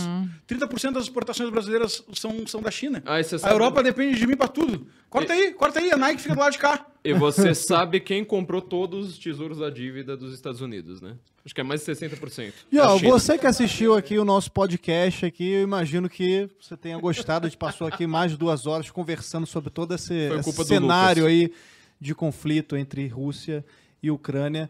Digita aí se você gostou, compartilha com seus amigos, por favor.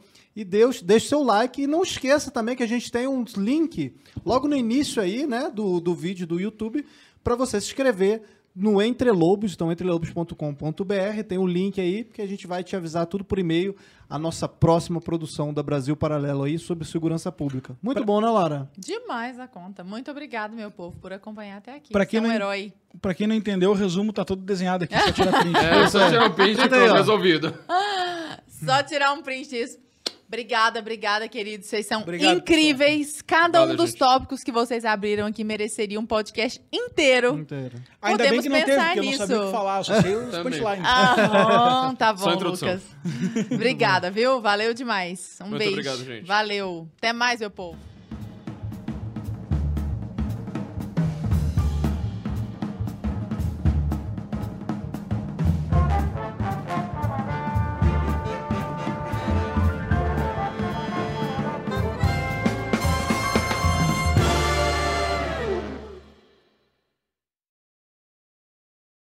Stalin matou, em estimativas conservadoras, 40 milhões de pessoas. A partir de 1917, as coisas não aconteceram da mesma forma em nenhum país do planeta. O que aconteceu na Rússia para que a revolução comunista fosse possível lá?